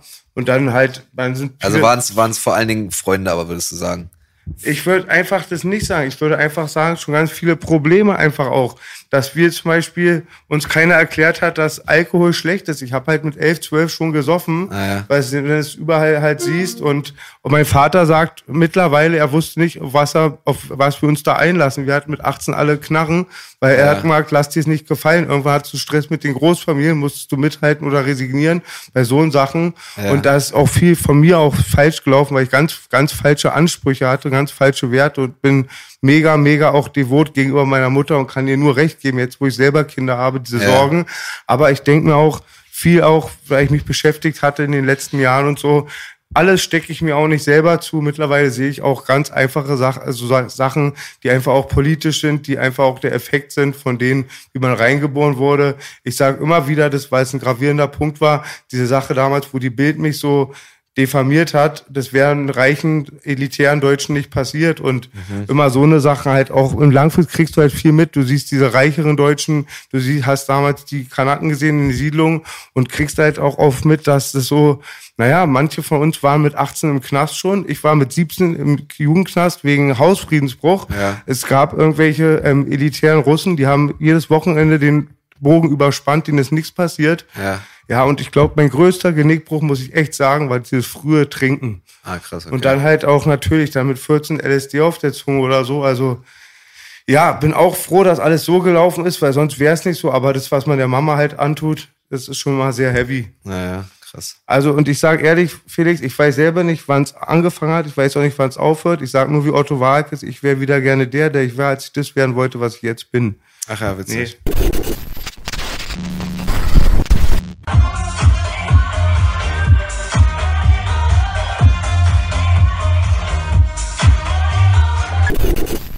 Hattest du Suff als Problem in der Jugend? Also wir haben viel, viel gesoffen früher, halt so auf, auf Spielplätzen einfach, so das typische Ding. Äh, aber Wie alt warst du da? ich glaube, das erste Mal besoffen war ich so mit, ja, auch so 12, 13. Ja. So. Das war noch so, das war so diese Alkopops-Zeit. Grausam, Wo eure es noch diese, diese, ich weiß nicht, ob es die noch gibt, diese knallbunten 1,5 Liter cool abflaschen und so diese ganze Scheiße. Und dann später halt so Blutorangen-Wodka oder halt irgendwer hat was bei seinen Eltern aus dem Schrank geklaut. Ähm, ich habe auch viel, viel getrunken früher, aber ich hatte nicht das Gefühl, dass, dass mir das ein Problem wird, was, was für mich wirklich irgendwann ein Problem war, mal eine Zeit lang war Kiffen. Also ich habe wirklich eine Zeit lang unglaublich viel gekifft und habe wirklich gemerkt, wie ich dumm werde. so und habe dann wirklich, ich habe dann wirklich auch von einem Tag auf den nächsten aufgehört. Ich habe auch seit 13 Jahren, glaube ich, nicht mehr gekifft. So und werde Was wahrscheinlich, heißt denn viel kiffen? Wie viel Gramm pro Tag? also mindestens, das das Gramm ein Gramm? ja, also mindestens, mindestens ein Zehner am Tag so. Und 10 Gramm pro Tag alleine. Nee, nee, also für, für einen Zehner. Ich weiß nicht, was war der Kurs früher? Vielleicht einen Sechs Ein bekommen Gramm oder sowas. Ja, ne, eineinhalb, ja, okay. Ja, also so mäßig. Äh, ich glaube, Ist früher, nicht so viel eigentlich. ja, was, weiß ich nicht, weiß nicht, was die Maßstäbe sind, aber für mich So war es viel rauchig am Ramadan. Viel. ja, nee, aber für mich war es auf jeden Fall zu viel so. Ich glaube, das Gras heutzutage ist auch viel stärker. Wahrscheinlich bin ich voll die Muschi, aber Nee, das sagt mein Papa auch. Er sagt genau das Gleiche. Er sagt, zu seiner Zeit hat es ungefähr 8 bis 12 Prozent. Ja. Heute das heißt 20. Mein Papa sagt das Nee, nee, Gleiche. nee, nee, ja. Digga. Zu seiner Zeit hat es höchstens fünf. ja, Noch genau, weniger, genau. noch weniger, also noch der weniger. Jugend von unseren Vätern, Genau. das war wirklich, das kannst du wahrscheinlich einfach so am Ja, Stück ja. Genau. wegrauchen. Weißt du die Prozentzahl, B? Ja, höchstens fünf. Also zwei, noch- drei gab's Genau. easy. Das Ja. war nichts Ungewöhnliches. Zwei, drei, vier, fünf. So. Nee, Kiffen hat mich wirklich dumm gemacht, vor allen Dingen so Bon-Kiffen so. Das hat wirklich so, boah. Hey, vielleicht hast du mir gerade was offenbart. Ja. Jetzt haben wir den Fehler. Wir haben den Fehler. Ich rauch Bon. Vielleicht liegt's daran. Ja, nee, aber Alkohol, ich habe viele Leute gesehen, die dann später irgendwie darauf hängen geblieben sind, so. Äh, Ich nicht. ja, ja. Generell, so, ich habe voll viele Leute, äh, die einfach immer noch da wohnen, wo wir alle so aufgewachsen sind. Das kommt mir so hängen geblieben manchmal vor, weißt du, wie ich meine? Du schreibst mich die ganze Zeit. Guck mich Ja, doch wenigstens an dabei. Ja, aber du, du bist ja wenigstens hier in Kreuzberg arbeiten. Aber die ist einfach, die wirklich nie rausgekommen sind. So, ich habe auch mal, du warst ja wenigstens mal im Knast, du hast schon mal was anderes gesehen. Ich habe übrigens mal am Kotti einen geilen, geilen Comedy, wie nennt man Streich? Ein Sketch, ein Sketch Ja. gespielt mit den Homie Kurt Krömer. Ah, witzig. Ja. Über alten Freund Max, der hatte mit Kurt Krömer zu tun. Mhm. Ich war damals, sag ich, hatte ich so 120 Kilo, 30 mehr als jetzt. Ah, echt, ja? Ja, ich habe 30 Kilo verloren, gab viel Stress mit den Kolumbianern. Ja. nee, und auf jeden Fall bin ich dann mit Glatze wie immer, noch kein Gesichtstattoo, Nazi-Ausrüstung, Ja. was ich wirklich nie im Leben war, obwohl ich Was heißt, oftmals, was, was, was heißt Nazi-Ausrüstung? also Bomberjacke? Bomberjacke, halt irgendeine Jetlag-Hose und Springerstiefel, Ah, ja. stand ich mit Kurt Krömer am Kotti Ja. Und hatte ein Ausländereinschild. Das fand Kurt Krömer lustig und Ah, ja. keiner hat sich's getraut, haben wir dann gemacht. Ah, ja. Ja, Wie, war, wie, wie waren die Reaktionen vor Ort? ja war sehr wild. Ich glaube auch, Gott, das können nur kredibile Arzt machen, diesen Humor. Ausländer rein. Ja, Gutes- Kurt Krömer ist schon lustig. Also, Statement. Ja, Kurt, Refugees welcome, sagst du. Refugees welcome. Äh, auf jeden Fall. Äh, Kurt, aber nur, wenn sie versaut sind und reiche Eltern haben. äh, Kurt Krömer war, glaube ich, der erste deutsche Comedian, den ich gesehen habe, den ich wirklich, wo ich wirklich mich kaputt gelacht habe. Respekt für den Arzt. Er Der sagt auch hatte, alle guten. Shoutout an der Stelle, der hatte diese, früher auf dem, äh, im RBB, Kurt Krömer, die internationale Show. Da habe ich mich echt kaputt gelacht teilweise. Der hat die, der hat die Leute so, so misshandelt. Das war wirklich witzig, die Gäste. Was, äh, wa- was sind denn deine Einflüsse überhaupt? Also so was jetzt Comedy angeht und so, liegt das wahrscheinlich auch mehr äh, drüben übersee, ne? Ja, also auf jeden Fall. Also die Leute, über die ich am meisten lache, sind äh, eigentlich alles Amis. Äh, aber ich hab, ich konsumiere selber gar nicht so viel Comedy. Vor allen Dingen gerade dann nicht. Also ich arbeite jetzt, ich habe gerade mein, mein, mein Programm abgespielt, äh, dritter, elfter Netflix, egal. Äh, und ich arbeite halt gerade jetzt an neuem Zeug. Und immer wenn ich an neuem Zeug arbeite, dann kann ich mir nichts anderes groß angucken, weil ich das Gefühl habe, dass mich das irgendwie Beeinflusst. beeinflusst, ja. Aber wenn, dann gucke ich mir halt Ami, Ami-Zeug an. Ich habe jetzt auch nicht die krassen Geheimtipps. Also ich gucke äh, Chappelle, Bill Burr, Louis C.K., äh, Patrice O'Neill ist mega witzig, der ist, der ist leider schon gestorben, der ist krass. Fahim Anwar, das ist auch so ein Ami, äh, der ist, der ist, der ist noch relativ neu, der ist auch noch gar nicht so bekannt, der ist sehr lustig. Äh, ja, Ricky Gervais finde ich, finde ich cool. Äh, Chris Rock hat geile alte Bits und so. Also so diese. Jetzt, ich habe jetzt nicht den krassen Geheimtipp. Also äh, Sarah Silverman, überkrass. Kennst du die? Sarah Silverman sagt mir was, aber jetzt nicht gerade. Die Nee. ist, die wird dir gefallen, weil die hat auch so einen richtig brutalen Humor. Was ist denn am 3.11., Bro? Ich bin jetzt Real Talk Fan von deinen Sachen. Ich finde es sehr, sehr lustig. Geil. Ah ja. Und Äh, jetzt. dritter Elfter was kommt, ist denn da bei Dr- Netflix? Dritter Elfter kommt mein Netflix-Special, äh, meine, meine letzte Show Hype. Die haben wir im Februar aufgezeichnet in Hamburg in einem Geil, sehr schönen Theater. geil. Und als Netflix Original kommt es jetzt raus. Darf ich mal fragen, auch wird es übersetzt auch manchmal deine Shows oder bleiben die in deutschen Raum, deutschsprachig? Kann man sowas überhaupt Stand-Up-Comedy übersetzen? Äh, Wie war es denn bei Dave Chappelle? Waren da immer Untertitel oder habt ihr euch das im Original, gibt es Ich- auch ich- deutsch übersetzt? Ich habe es mir auf Englisch angeguckt. auf Aber es wird wahrscheinlich auf zu Deutsch grausam. übersetzt geben. Ja, da geht, da geht krass, grausam. da geht krass. Also, äh, mein, ich habe mein erstes Programm Kenneck hieß das, das hat Netflix lizenziert, das gibt's nur auf Deutsch. Aber jetzt Hype, was, was ein Netflix Original ist, also was die quasi, was, was nur exklusiv bei, Mhm. bei Netflix ist, das wird, glaube ich, tatsächlich in so absurd viele Sprachen noch übersetzt. Ich glaube nicht, dass es funktioniert so. Also, ich kann mir nicht vorstellen, dass Comedy mit, mit Subtitles funktioniert. Ey, Mann, das ist grausam. Ja, ja, glaube ich Ja, auch. also ich es gab auch bei MTV früher die Chappelle's Show, die gab's ja auf, auf Englisch, lief die früher und dann haben die es irgendwann nochmal ausgestrahlt, deutsch synchronisiert und das war wirklich nur unangenehm. Schrecklich. Aber, Weder- aber die Chappelle-Show an und für sich ist ja eine Sketch-Show. Also das war ja nicht mal Stand-Up-Comedy. Naja, er hat am Anfang immer so ein bisschen Stand-up gemacht, aber vor allen Dingen waren Sketche, ja. Sketche. Kennt es mit der Kugel noch, mit der, wo er sagt, er hat, hat er gesagt, wenn die Kugel ähm, 1000 Euro Dollar kosten würde, würden sich nicht so viele abknallen. Ah, und ja. ich habe einmal Chappelle gesehen, wo ein Farbiger beim Ku Klux Klan ist, weil er blind ist. Das war sehr lustig. Ja, ja, ja. Ja, Mann, Alter. Ja, der, Ach, der hatte so geile Dinger, Mann. der hat Alter. richtig krass rasiert. When, when Keeping It Real Goes Wrong ist, glaube ich, sein, einer der legendärsten Sketche. Ja, aber Rick James Bitch. Oder ist, Rick ich, der James Bitch ist, glaube ich, der most quoted, ja. Habe ich auch Rick gesehen. James die ganzen ja. Geschichten mit Eddie Murphys Couch und so, ne? Ja, ja, ja. genau. Ja. Mit Mit, Prince gab's das auch, mit Pancakes. Genau. Und Ja, B hat stimmt. was Interessantes letztens. Wir haben vorgestern recorded hier. ja. Und ähm, dann sagte ich, ähm, bei einem Rap war es, glaube ich, J-Jo. Und da sagt, äh, sagte B, das kam nur durch die falsche Synchronisierung vom Scarface-Film in Deutschland über J-Jo. Das Ah, heißt okay. immer Yayo. Ah, ja. Und ich Ja, hab klar. und damals bei mir am Kameradenweg, wo ich wohne, am Ende der Straße, war das Arena Synchron. Das ist eine riesige, riesige Synchronanlage. Konnte man leider nie einbrechen, sonst hätten wir riesiges Equipment. Was, was ist eine Synchronanlage? Na, musst du doch wissen, Synchronstudio. Ach, ihr müsst eigentlich kennen, Arena. Bayern Arena, Also, Synchron. da wird nur synchronisiert. Genau. Ach so, Genau. ist ein Tonstudio. Ah, okay. genau, ich. Ja, ja. genau. Also Und- wolltest du Equipment raggen. Ja, und ich habe einen Freund über den Sport gehabt, das war ein, er hat amerikanisch gesprochen. Ja. Der hat sich ganz oft mega krass über Synchronisierung aufgeregt. Ja, aber in Bei Deutschland. Ghetto-Filmen und so hat er richtig Aber die sind gekotzt. gut, die Deutschen. Aber die Deutschen sind noch gut. So, äh, also äh, natürlich sind sie nicht gut, wenn man dann das Original sieht und denkt, ah, da geht so viel Wortwitz und einfach Grind verloren.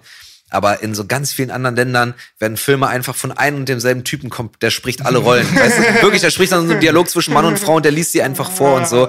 Also in Deutschland geben die sich ja schon Mühe, das irgendwie zu spielen. Auf jeden Fall, ja. Hättest du mal Türkei in den 90ern erlebt. Ja, Die stimmt. Synchronisation. Ja, genau so, da ja. hat er direkt mal zwei Sekunden später angefangen zu sprechen. Digga, das war Katastrophe, Alter, ganz ehrlich. Also die Deutschen sind super professionell, was das angeht. Also Ja. wahrscheinlich mit die Besten auf der Welt, was Synchronsprechen Das äh, angeht. kann ich nicht beurteilen, aber äh, Comedy muss man, glaube ich, trotzdem Ja, leider klar. Gottes in der Originalsprache Ja, Aber ich meine, das war ja auch so ein Ding so, warum ich mich zum, also ich war wirklich der einzige in meinem ganzen Freundeskreis, der amerikanische Stand-Up-Comedy überhaupt ja. gekannt hat. Weil halt keiner von meinen Kumpels Englisch gekannt hat. Und Ah, das, okay. du, das ging nicht anders. Also du Das war ja früher auch gar nicht zugänglich. Also Nee. das ist ja auch jetzt erst durch Netflix und YouTube und so überhaupt so allgegenwärtig. So, ich wüsste gar nicht, wo man früher irgendwie so Richard Pryor hätte herkriegen Digga, sollen. das war also. voll der Hustle, Alter. Ja, ja. Also so an Def Comedy Jam ranzukommen, Ja, ja, war genau. ein riesen Hustle. Und ich habe das irgendwann hinbekommen, so 10, 15 Folgen oder so von der Scheiße mir irgendwie so zusammenzuklauen aus dem Internet. Und war super, super stolz auf diese scheiß gebrannten DVDs. Und ich, Ja. die habe ich wirklich mit meinem Heilig, Heiligtum auch beschützt, weil Ja, ja. die Links gab es dann irgendwann nicht. Das heißt, wenn du die dann irgendwie gelöscht hast oder kaputt gegangen sind, dann hast du sie nicht nochmal bekommen. Ja, ne? ja. Und das war schon auch wie UFC und so damals auch. Da haben wir auch irgend so eine VHS-Kassette aus irgendeinem Hinterhof äh, äh, aus der Videothek, weißt du, hast du das dann bekommen, irgendwie Teil 2. Und dann saßen wir zu 10, 15 Leuten da und haben uns diese VHS gegeben und so richtig so alienmäßig, was zum Teufel geht denn da ab? So, Ja. weißt du so? Was war das war alles so neu. Ich weiß noch, wie ich damals immer in den, 90, in den 80er Jahren Rambo 2 geguckt habe bei meinem Kumpel Mohamed Ja. ähm, unten in der Kellerwohnung. Ja. Und das hat, war eine Kopie vom türkischen Bazar. Und man konnte nichts erkennen, man hat nur den Sound gehört, aber wir wussten, es ist Rambo ab 18 und wir freuen uns. ja. Was, war, was waren für euch die, die, die geilsten Kampffilme? Also Rocky, ganz ehrlich. Jetzt muss ich ehrlich Rocky? sagen, Rocky, ja. Weil ich, ich fand, also ich fand Ong Bak.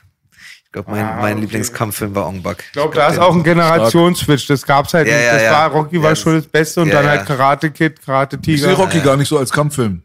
Rocky ist für mich so, es ist ein, also der erste Rocky-Film war ja auch sehr, sehr storylastig einfach. Ja, es Aber war ja fast wie so eine Milieustudie da. Einfach Ja, so. über, Philadelphia. So, ja. Ja. das war schon krass. Es war, Milieustudie, das, das war- neuer Wort, das ist neu- mein neues Wort, Milieustudie. es war sehr gut geschrieben insgesamt. War Das hat ja hat äh, Sylvester Stallone ja selber geschrieben Genau, tatsächlich. genau. Also, ja. Und er wollte sich die ganze Zeit selber spielen, dieser kleine abgebrochene äh, Italiener. Und die haben ihn überall abgelehnt. Und dann hat er aber. Äh, er das einfach selber gemacht, wa? Nee, der meinte dann äh, tatsächlich dann, okay, dann gebe ich euch das Drehbuch nicht. Ah, krass, Aber da hat er so seine Eier in der Hose behalten und Ja. hat dann quasi nochmal abgeklappert, abgeklappert. So wie ich das mitbekommen habe, ist der echt oft gescheitert bei diesen ganzen Filmstudios, bis dann einer gesagt hat, na gut, okay, dann spielst du dich halt selbst so. Ah, ja, dann ja. spielst du halt den Hauptdarsteller quasi. Und da sieht man auch, auf der Welt ist es halt öfters so, dass die Sachen, die man so sieht, so die so ikonisch sind, so, so wie Rocky-Filme oder so, Mhm. haben dann auch teilweise einen harten Hustle hinter sich. Aber wenn du es dann erstmal schaffst, so in diesen Bereich reinzukommen und die Tür einzutreten, Ja. natürlich waren nach Rocky 1 dann alle Türen dann offen. Dann wollte alle Ja, mit ja. Stallone zusammenarbeiten. Aber ich Von Aha zum Beispiel kennst du den Song Take On Me? Ja. Digga, das ist einer der krassesten 80s Ja, ja. All-Time Classic Scheiß So wie es Songs krass, so. dass, dass Schweden es immer wieder schaffen, so, so Welthits zu machen. Genau. Aber und so for random eigentlich. Roxette war auch schwedisch, wa? Genau. Und, Aber Aha, dieser Song Take On Me, ich will jetzt nicht lügen, aber ich glaube, er wurde 15 Mal veröffentlicht, bevor der ein Hit geworden ist. Ah, krass, okay. Also so mal immer wieder auf einem anderen Label und ein bisschen Ja. anders und immer gefloppt, immer gefloppt. Die haben auch voll dran geglaubt. ja. Und dann die, der richtige Mix bei dem richtigen Label hat dann die ganze Welt abgeholt. Und das Comicvideo.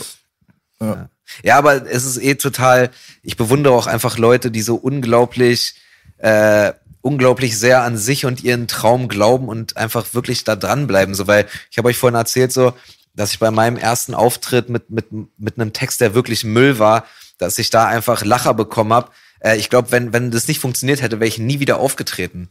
So nach dem Motto, weil ich wollte ja, also weißt du, und dann gerade so bei Musikerinnen und Musiker, Alter, die irgendwie so Leute wie Future oder sowas, einer der größten Rapstars, so immer noch, So, der hat erstmal 10, 15 Jahre lang unter Ausschluss der Öffentlichkeit einfach Musik gemacht, so weißt du, und war vielleicht in Atlanta bekannt und hat aber einfach immer weitergemacht, weil er so sehr an sich und seinen Traum geglaubt hat, so. Also da habe ich echt immer, immer krassen Respekt vor, wenn Leute einfach so eine Vision von sich haben und so überzeugt von sich und ihrer Kunst oder ihrem Produkt sind. Das ist echt beeindruckend. Träume werden. Ich weiß nicht, ob, äh, ich weiß nicht, ob ich das äh, so gemacht hätte, wenn, wenn mein erster Auftritt einfach scheiße gewesen wäre. So. Ja, langen Atem muss man haben, ne? Und dickes Fell, ja. Träume werden wahr oder aber auch Albträume. Ich habe einen mega interessanten Bericht gesehen über die ganzen Rocky und Rambo-Filme, auch über die Politik und so, war sehr interessant. Und dann, das hat ja, glaube ich, schon mal gesagt, ihr wisst, dass beim ersten Rambo-Teil, Rambo ja stirbt, da war das Testpublikum richtig sauer und haben sie gesagt, den lassen wir am Leben. Ah, krass. Ja. Das ist doch geil. Haben sie Rambo gerettet. An diesem Tisch wird nicht gelogen. Schön.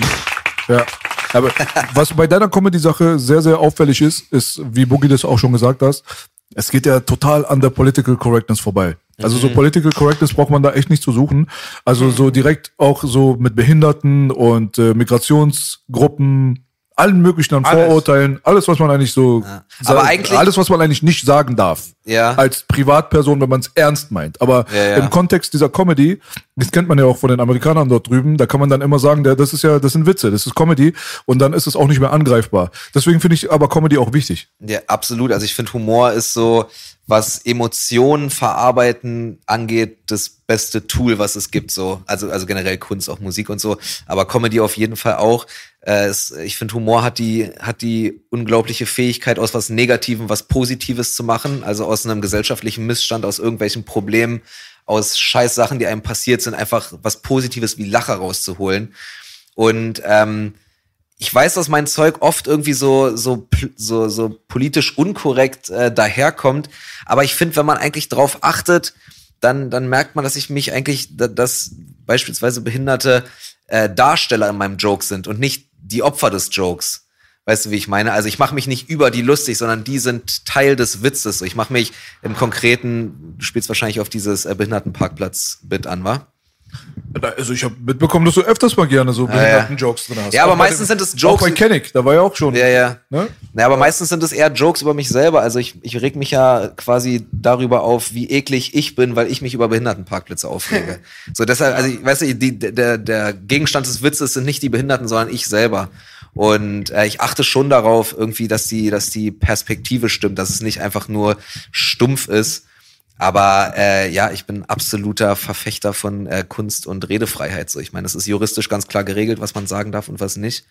Und äh, Humor muss einfach kein, äh, darf keine, darf keine Tabuthemen und keine, keine Grenzen haben. So. Aber in den heutigen Zeiten, wo diese Political Correctness und so weiter immer mehr und mehr in den Vordergrund gerät, also das Ja. merkt man ja auch. Also ich habe mir letztens Lethal Weapon 4 reingezogen. Ja. Alter, das ist Alter, heutzutage würde, würden alle auf den Barrikaden sein, Wegen wie krass Farbigen, ne? Chinesen rassistisch das ist. Ah, ja. Also wirklich so mit Cheng Chiki Chong und Reisfresser und so, also alle wirklich alle fünf Minuten Ja. kommt irgendwas anti-chinesisches, ja? Ja. aber so richtig so mies rassistisch. Und äh, da merkt man halt 1998 ist halt schon ein bisschen her. Ja. Und im Jahr 2020, da ist jetzt in, vor allem in der aktuellen Situation, muss man sehr doll darauf achten, dass man da nicht irgendwie ins Visier genommen wird von irgendwelchen Bürgerrechtsbewegungen oder Leuten, die sich Ja. wichtig machen und so. Aber der Comedy-Bereich ble- bleibt da, was das angeht, relativ verschont davon. Kommt mir so vor. Aber kann sich ja auch mal ändern. Was wäre denn, wenn sich das ändert? So, in deiner Welt. Ich weiß es nicht. Also ich, das ist auch, das ist auch wirklich nicht so einfach. Also es ist nicht so dieses, ich will das Recht haben, Leute beleidigen zu dürfen. So, darum geht's nicht. So, man muss sich schon Gedanken machen und es muss auch ein Joke sein, es muss auch witzig sein und es muss auch irgendwie, also es ist, es geht nicht darum, einfach stumpf Leute zu beleidigen und äh, nur weil man alles sagen darf, heißt es auch nicht, dass man deswegen alles sagen muss. So. Ähm, aber einfach so reflexhaft zu hyperventilieren, nur weil das nur das Wort Ausländer fällt, das ist auf jeden Fall in meinen Augen äh, der falsche Weg und auch eine Missinterpretation von Political Correctness, weil letzten Endes geht es ja um eine gute Sache. Es geht darum, äh, einfach äh, Menschen nicht aufgrund von was auch immer zu diskriminieren. So, das ist ja auch völlig in Ordnung. Aber ich erwarte einfach, also was heißt in Ordnung? Das ist eine super Sache, aber ich erwarte einfach von Leuten, dass sie Sachen in ihrem Kontext bewerten können. Und wenn der Kontext Comedy ist, dann ist es was ganz anderes als äh, der Kontext ist Wissenschaft oder Politik oder Journalismus. Das ist was ganz anderes. Das, da man, du kannst nicht denselben Maßstab auf alle Lebensbereiche anwenden. So. Und Comedy ist einfach, hat Narrenfreiheit. Äh, Kunst muss Narrenfreiheit haben. Das, das ist einfach so. Äh, wenn, wenn dieses, dieses Thema jetzt wirklich so krass wird, wie, wie, wie, wie du es jetzt gerade mal in einer Frage irgendwie formuliert hast. Ich glaube, es wird wahrscheinlich dazu führen, dass äh, Comedians einfach immer weniger Zeug umsonst ins Internet stellen, sondern dass es dann gute, ungefilterte Comedy irgendwann nur noch live gibt. Weißt du, dass du halt wirklich nur noch bei Live-Shows Comedy siehst, weil äh, wozu willst du, also wozu haust du umsonst Material ins Internet, nur um dich dann irgendwie ficken zu lassen von irgendwelchen Leuten, die sich, die dich eh missverstehen wollen, so, weißt du? Also, äh, Also die Sachen, die du sagst, wenn das jetzt eine Privatperson, sage ich mal, ernsthaft aussprechen würde, dann wäre natürlich zappenduster. Ja, natürlich. Ne? Das ist ja, auch, ist, ja auch, ist ja auch richtig so. Also wenn jemand, guck mal, wenn ich irgendeinen Nazi verarsche und äh, um ihn zu verarschen halt irgendwelche stumpfen Nazi-Parolen sage, dann sag ich die ja nicht, weil das mein Statement ist, sondern dann spreche ich aus diesem Charakter raus, um ihn lächerlich zu Genau. machen.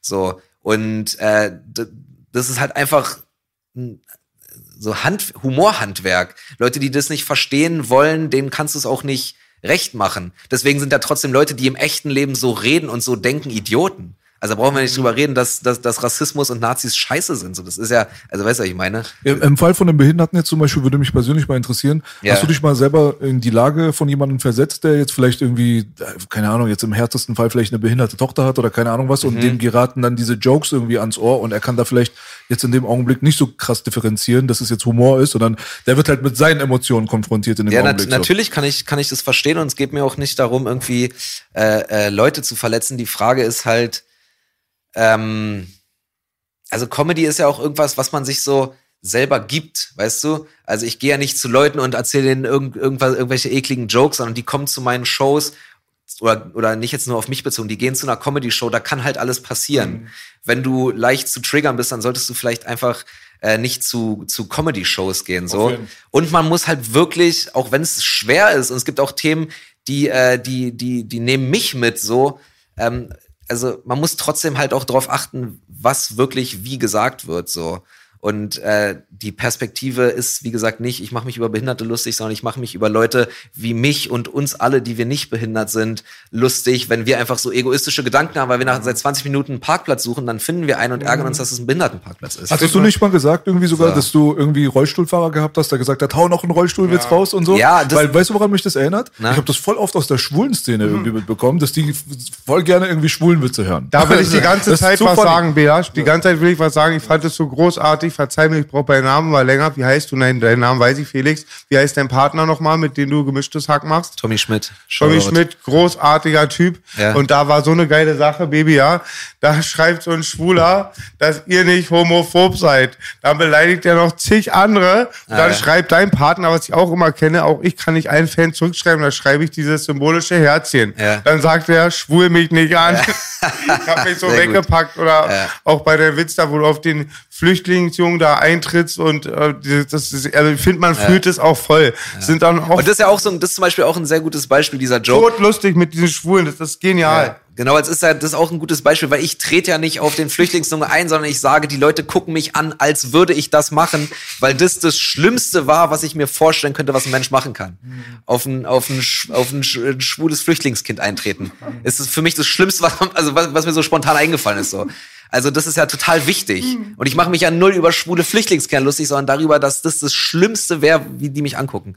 Und äh, was halt auch oft ein Ding ist so, und natürlich sprechen Individuen nie für die Gruppe der Behinderten, aber ich habe wirklich oft, und das klingt sehr abgedroschen, aber wirklich oft diese, genau diese Situation, wo nach den Shows dann Behinderte zur Fotosession kommen und sich einfach kaputt gelacht haben und sich freuen, dass sie Teil dieser Show waren, weil ich mache ja über alles Witze, dass die halt genauso Gegenstand von, von Witzen wurden oder dass, äh, dass halt auch, äh, dass die teilnehmen durften, in Anführungszeichen, in den Witzen. Es gibt garantiert auch Leute, die darunter leiden, die das scheiße finden. Und das finde ich, das tut mir dann auch leid. So, ich will ja niemanden verletzen.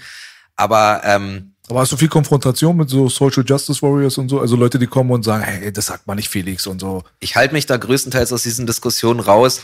Ich habe aber bisher wirklich, äh, wenn ich so Ärger in diese Richtung bekommen habe, was weiß ich, was rassistisch, irgendwas, also nie von den Betroffenen. Also weißt du, was ich meine? Also behinderte Menschen kommen nach, sind bei meinen Shows und, und wollen danach ein Foto und, und sagen mir, dass sie es mega geil fanden. Und dann äh, ko- kommen irgendwelche deutschen Judiths und schreiben mir, dass ich diese Ja. Witze nicht machen darf, so die gesund sind. Die amerikanische Karen, meinst du? Ja, sowas. in Amerika sagt man immer Karen zu denen. Ja. So, die ja, aber sich die immer für alle anderen ja, aber, einsetzen, ne? nee, Karens sind ja eher, glaube ich, so, ähm, I want to speak the manager. Das sind ja eher so 40-jährige weiße Muttis mit so einer Kurzhaarfrisur. Nee, ich glaube, was ich meine, sind mehr so, ja, so äh, Soziologie, drittes Semester Studentinnen. So, die Okay, sagen wir so, Judith. So, einfach so weiße deutsche Girls aus, aus der Kleinstadt äh, Mit, mit beiden Eltern, Akademikerhaushalt, so eine. Ich habe auch noch nie von einer attraktiven, gebildeten Schwester Sexismusvorwürfe bekommen. Das sind meistens die blöden Ja, weil die nicht Tanten. mit dir rumhängen. Ja. Getreffene Hunde Bein. ja. Ja, der hat gesessen. Er ist Comedian, Bruder. Das ist sein Job. Du sagst, wenn sie mein Sperma schlucken, haben sie mehr Gehirn im Bauch als im Kopf. Jetzt, jetzt geht's ab hier, oder was? Jetzt kommt das Witze-Battle. Das Witze-Battle.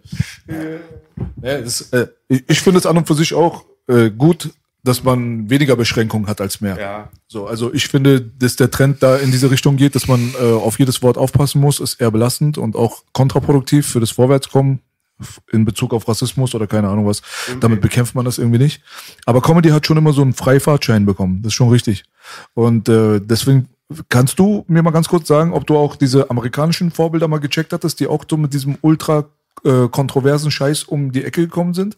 Es gab damals so Andrew Dice Clay, glaube ich, hat krass auf die Spitze getrieben. Natürlich Howard Stern hat total übertrieben, also da gab es gar keine äh, Tabus. Und dann gab es noch mal so einen älteren Herren mit Bart irgendwie, der hat immer so politischen Humor gemacht. Ich, ich kannte seinen Namen mein Leben lang, aber jetzt fällt er mir nicht ein. Ah ja. Der ist gestorben auch, der war, der war der Endgegner so, der war ganz krass, Alter. George Carlin? Ja, Ah ja. War das 90er-Baby Digga. oder? Ja, Carlin ist schon länger tot. Ich glaube, seit den Mitte 2000ern oder so ist er schon, glaube ich, gestorben. Aber da gab's halt, in Amerika gab's schon immer diese Ecke so. Ja, Daniel Tosh ist auch noch, der ist, der ist auch richtig eklig. Aber halt auch mega witzig, aber der ist auch sehr, sehr doll. Ähm, Anthony Jeselnik ist auch, ist auch manchmal sehr doll. Äh, aber ja, ich- diesen, also was, was, was willst du machen so? Also ich glaube, ich glaube nicht, dass es dazu kommen wird, äh, dass, dass es irgendwie juristisch verboten sein wird.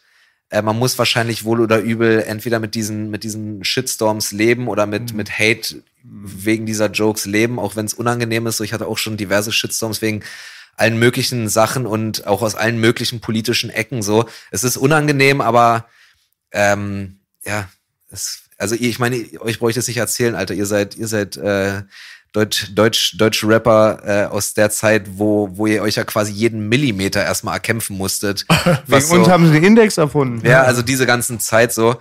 Ich dachte, du sagst jetzt, ihr seid die, die sowieso auf alle scheißen. Aber hätte auch gepasst. Ja, na, beides. Sonst, hättet, sonst hättet ihr diesen Kampf ja nicht kämpfen müssen. So. Ja. Aber äh, ja, ich, ich weiß es nicht. Ich find's, ich finde Leute, die, die das nicht mögen, sollen sich diese, diese Art von Comedy dann einfach nicht angucken und dann ist doch gut, ey. Wir sind ja, wir stehen ja alle auf derselben Seite, so wir wollen alle, wir sind alle für Chancengleichheit, wir sind alle für Gleichberechtigung, wir sind alle gegen Rassismus. Also ist doch alles, wir sind doch im selben Team. So, wir machen Ja, Jokes, fast. Sagen wir mal ja, fast, sagen wir mal aber- fast. Ja. Also was, aber was so, ja, was so gegen Rassismus und so sein angeht, sind wir garantiert alle im selben Team. Äh, wir haben vielleicht andere, andere Ansichten, wie man da hinkommt. Mhm. Aber deshalb kann man, weil das Ding an, an, an, an rechts ist, also an Nazis ist oder an rechtsextremen Gesinnungen ist, die ähm, halten zusammen. Also weißt du, die sind, die sind sehr, äh, die, die stehen irgendwie geschlossen und, und äh, links ist oft sehr viel mit sich selber beschäftigt, sich so untereinander anzuficken, so. Und das ist halt scheiße. Also, wie gesagt, ey, ich, ich. Gibt's das so für dich selbst? Kannst du sagen, ich bin links, Mitte, rechts? Definierst du dich durch diese Sache überhaupt? Also, was jetzt so die, die klassischen linken Grundwerte angeht, bin ich auf jeden Fall links. So, äh, ich äh, bin aber das, bin auch trotzdem irgendwie Fan von Pragmatismus. Also ich glaube, die beste Idee gewinnt. Äh, auf, Definier auf, mal Pragmatismus bitte. na, pragmatisch heißt so äh, quasi sachdienlich, relativ, also emotionslos sachdienlich. Du hast ein Problem. Fakten. So, was ist die beste Lösung für dieses Problem? Aber ja, also ich bin, was ist ich was? Ich werde wahrscheinlich, werd wahrscheinlich die SPD wählen.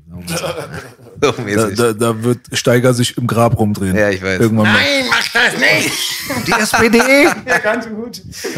die haben den Aufstand zerschossen. Ich muss mal ganz kurz was sagen, ganz anderes Thema. Wir haben auch immer früher lustige Comedy-Streiche gemacht. Wir haben echt immer sehr wie gesagt, lustige Witze gemacht. Vorhin habe ich die Witze erzählt, Schulwitze möchte ich jetzt nicht erzählen. Ja. Und dann war was ganz Lustiges immer. Ähm, wir konnten, Kumpel und ich konnten relativ, ich konnte relativ gut Freestyle, mein Kumpel konnte Stimmen verstellen. Und damals war Ja. Kiss FM immer noch so, dass du anrufen konntest, die Outline-Show und so. Da Ja. haben wir uns immer verstellt. Und da haben wir immer im Namen von anderen gesprochen und die miesesten Motherfucker beleidigt. Ah, ja. Die ganzen Banger. Und dann immer, ja, ich bin der und der und so, ja, fällt mir nur ein. Nee, ja. Digga, das Verstellen so von Stimmen und so weiter, das ist ja.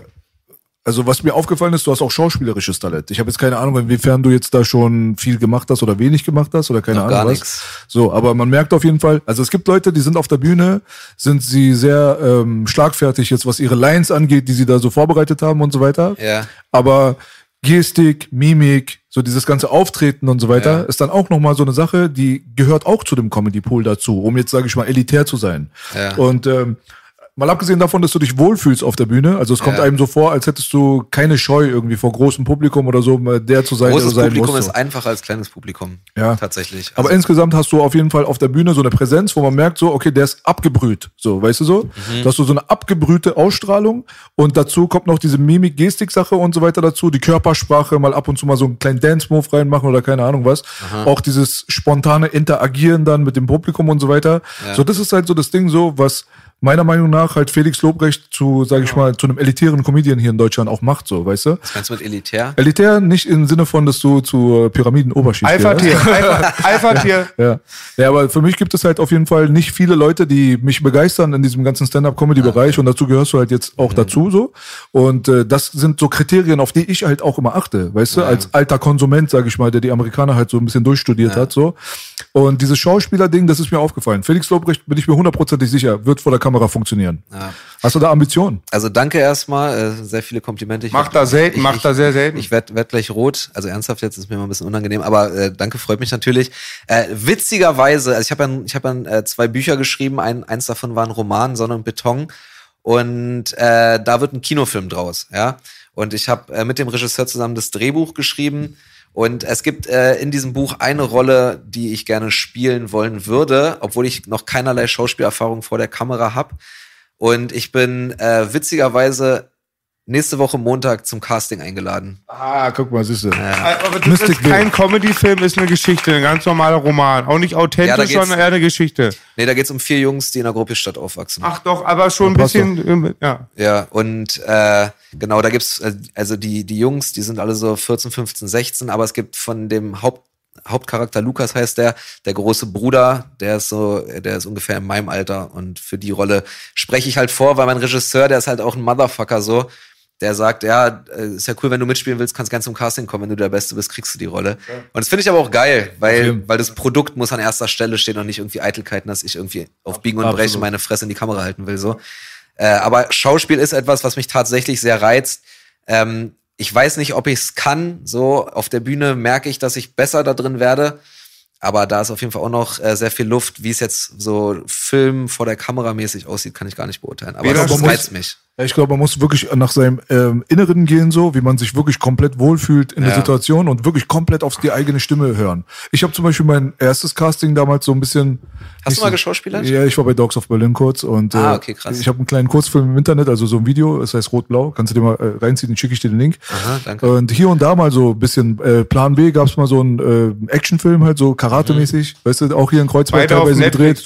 Gibt's auch auf Netflix, Film. Lost of Berlin Ja. mit B, checkt Skyline mit mir und checkt Kleine kurze B. Rollen so. Aber ich sollte eigentlich Sinan G's Rolle haben äh, Ja. von Dogs of Berlin. Also Ah, der, okay. Der Boss, ja. Anführer der arabischen Familie. ja. So, weißt du, und ähm, ich hatte die Rolle ja die ganze Zeit. Sinan Ja. hat sie mir quasi kurz vorher weggenommen, so, weißt Ja, du? ja. Also es wurde wirklich sehr, sehr kurzfristig umentschieden, so quasi. Aber ich war die ganze Zeit gewarnt, muss ich sagen, fairerweise. Die haben mir gesagt, es ist noch nicht in Stein gemeißelt, Amerika muss entscheiden, bla bla bla. Auf jeden Fall bei diesem. Ging es da nicht auch darum, äh, ob Sinan aus dem Knast kommt? Also, Nee, der war im Offenen. Ah, okay. Ja, also das Ding war so, als ich zum Casting gegangen bin, da habe ich mir ein paar Sachen irgendwie einreden lassen von Leuten, weißt du, die ich im Nachhinein so, wo ich mir sage, hättest du mal lieber auf dich selber gehört, ganz ehrlich. Aha. Weil ich hätte den Araber natürlich wie ein Araber rübergebracht. Ah, weißt ja. du so? und äh, mach die Kamera aus. So ein auf den diese Stimme. Die Kamera aber, aus. So, aber die meinten so, nee, rede mal lieber Deutsch so und so, weißt du so und so. Das war so, warum habe ich das gemacht, denke ich mir im Nachhinein. Ah, Musst du so auf deine eigene Stimme hören, weil Ja. du kennst dich mehr mit denen aus als die, die dir den Rat Ah, ja, gegeben ja, haben. Ja. Bleib mal einfach bei deinem eigenen Shit, so, weißt du so. Mhm. Und das hat auf jeden Fall, auch wenn es nur dieses eine Casting war und auch wenn es jetzt letztendlich nur zu einer kleinen Rolle bei Dogs of Berlin gef geführt hat, hat es mir aber eine Menge beigebracht, weißt du so. Mhm. Und das konnte ich auf jeden Fall relativ kurzfristig umsetzen. Aber ich habe einen Blick dafür auf jeden Fall, wenn Leute kamerakompatibel sind. Und ich wette mit dir, du wirst es reißen. Ja, ich, ich, ich weiß es, wie gesagt, nicht. Ich bin wirklich, äh, das ist komplett raus aus meiner Komfortzone, das ist was ganz Neues. Äh, ich ich äh, hab Bock auf die Challenge und probier's und äh, ja, vielleicht klappt's. Ich, also, wovor ich halt so am meisten Respekt habe bei so Schauspielerinnen und Schauspieler sind so, wenn die so, äh, wenn die so, also Blicke. Weißt du, so irgendwie so ein bisschen rumhampeln, so, lauf mal dahin, ist eine Sache. Aber wenn die Leute wirklich so diese Blicke so on point drauf haben, das ist schon wirklich krass. Also, du kannst ja quasi nur mit einem Blick wirklich was sagen auf eine Art. Und wenn Schauspieler das können, das ist schon echt krass, das ist beeindruckend. Digga, das ist gar nicht so unterschiedlich zu Musik. Also so, wa- was ich auch öfters mit ihm habe oder auch mal mit Sängern und so weiter, so vor allem im Gesangsbereich, da ist es noch viel, viel gravierender. Also in dem Augenblick, wenn du dir selbst nicht abkaufst, was du da singst, ja, Extrem. Deswegen ist ja Kurt Cobain auch einer der krassesten Sänger. Weil der ist jetzt nicht der beste Sänger, aber der ist, also du kaufst ihm das ab. Weißt du, was ich meine? Du Absolut, bist Alter. komplett, oder Amy Winehouse, so, du kaufst ihr das einfach ab. Ja. Ja, ja, voll. ganz Ich habe wichtig. auch jetzt Schauspielerfahrung, wieder die dritte Rolle jetzt war bei, ja, bei Skyline habe ich mitgemacht, habe ich mich selber Das war das Ding gespielt. in Frankfurt, wa? Bei Plan B kriege eine Flasche und Kopf, weil echt so Mini-Rollen. Jetzt habe ich Ah, ja. was Großes, darf man nichts verraten, auch eine Mini-Rolle. Ach, geil. Dann habe ich einen, der Film ist nicht kurz, ein langer Film, aber ein kurzer Puller. Mein Film 16 Zentimeter Attentäter kommt immer noch. Und ich kann auch, wenn du für deinen Film jemand brauchst, ich kann sehr gut einen Orgasmus vortäuschen, brauche aber einen Stuntman für die Szenen, wo ich weinen soll. So machen wir das. So sieht nämlich aus. Wenn du, Ja, war, was Skyline war dieses, diese Show in Frankfurt, war mit dem Label und so. Genau, mit den Die war ganz cool Find eigentlich. Ich Die, sehr cool. Die wurde auch. aber nicht verlängert wegen Dingsbums. ja, da alles gecancelt. Alles gecancelt. Erst haben sie gesagt, wegen dieser Kurden-Thematisierung, aber mir vielleicht auch, weil es Ja, nicht so Erfolg es gab hatte. doch auch so ein Label sogar aus Frankfurt, was Skyline Records hieß oder sowas. Ich glaube, die haben die dann auch noch zusätzlich verklagt. Also ganz kleines Label, war so Zufall. Aber die Filmindustrie hat keinen Bock mehr auf diese ganze Kanackenkacke. naja, krass. Die- Im Hintergrund einfach. Die Leute haben sich alle wie das verhalten, wie man sich das halt vorstellt, wie sie sich verhalten, Ah, ja. Aber ist krass, weil eigentlich Sag mal ein paar Beispiele, B, interessiert mich. Ich meine, Digga, lass die Affen aus dem Zoo, Digga, und dann wirst du sehen, was passiert, weißt du? Also in dem Augenblick, wenn die Häftlinge die Anstalt übernehmen, dann ist klar, dass da nichts draus wird, weißt du? Also und die haben da, die können das nicht kontrollieren. Das ist nicht zu viel Straße, sondern die falsche Straße, Bruder. Und das ist halt das Problem gewesen, weißt du? Ist halt schade für unser Genre, sag ich mal, weil sowas wie vier Blocks und so sollte eigentlich der Türöffner sein für eine lange, lange Zeit. hätte ich aber so. auch gedacht, dass es So. das war, weil das war ja so ein unglaublicher Erfolg. Scheiße gelaufen, Bruder. Scheiße gelaufen, Baby. Türöffner. Blame it on a Boogie? Was Blame it on the Boogie, Baby. Ich, ich mache the nicht. Türöffner, ich mache Dosenöffner. Die Liebeslieder, die ich mache, heißen Dosenöffner. Rat mal warum.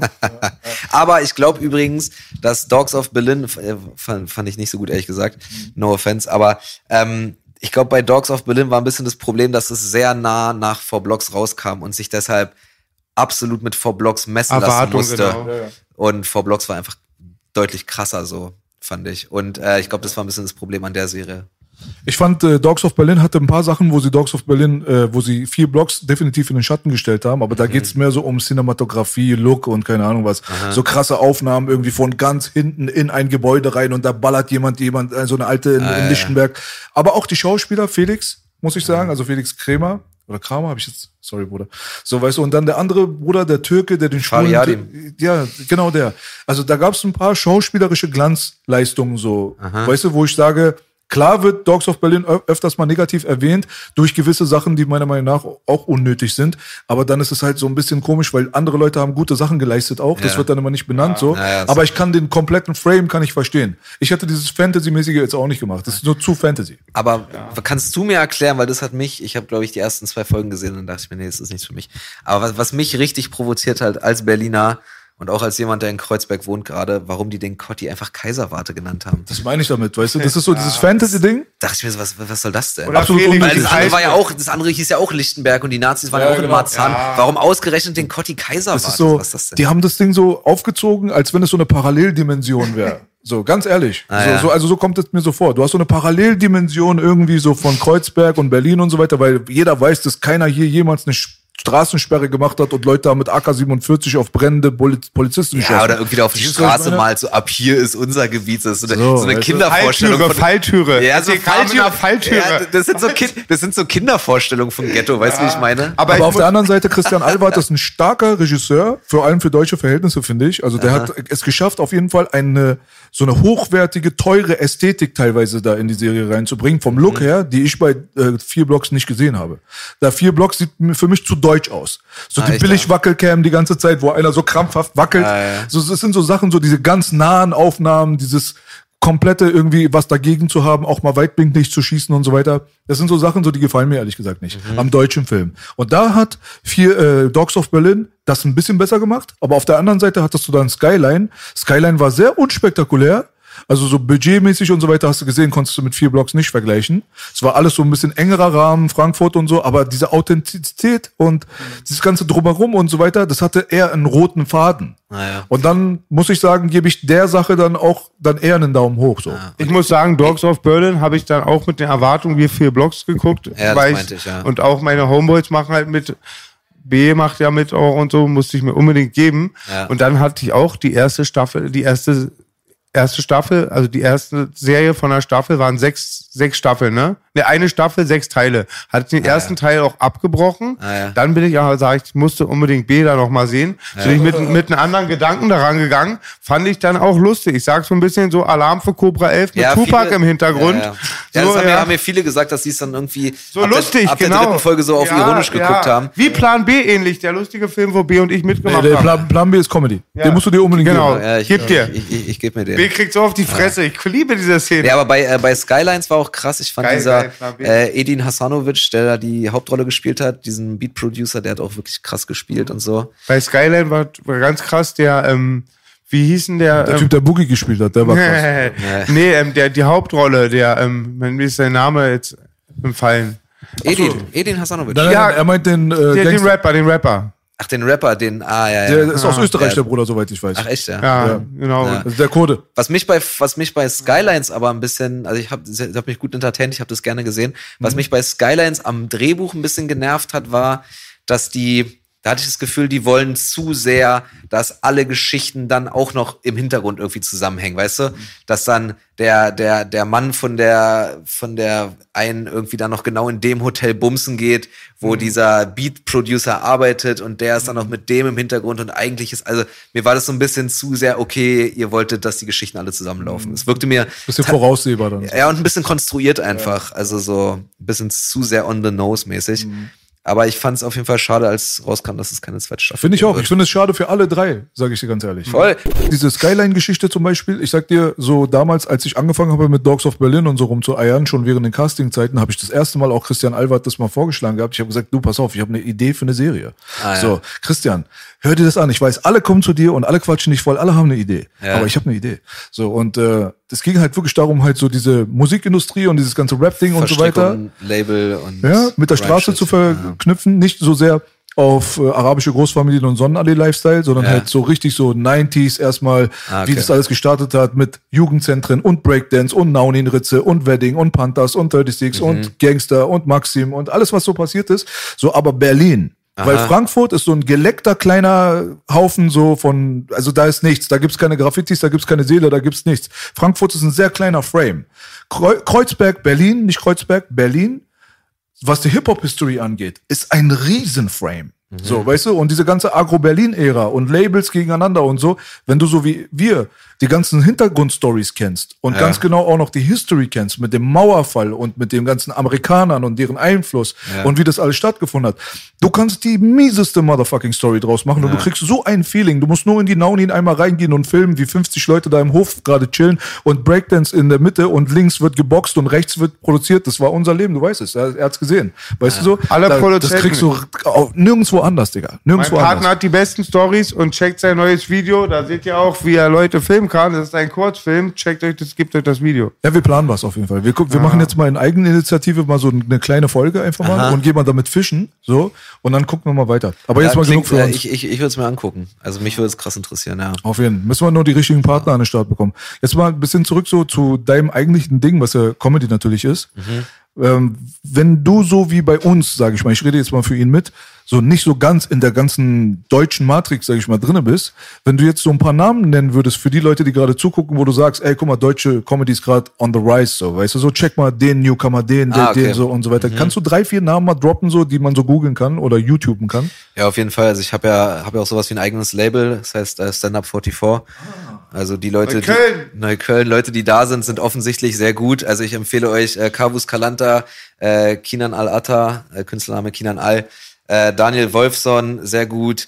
Ähm, boah, das ist das Schlimme ist, wenn man, also das sind jetzt die, die bei, bei mir sind, so. Also das Schlimme ist, wenn man einen Namen nennt, dann vergisst man immer welche und dann denken die, dass die nicht mitgemeint sind.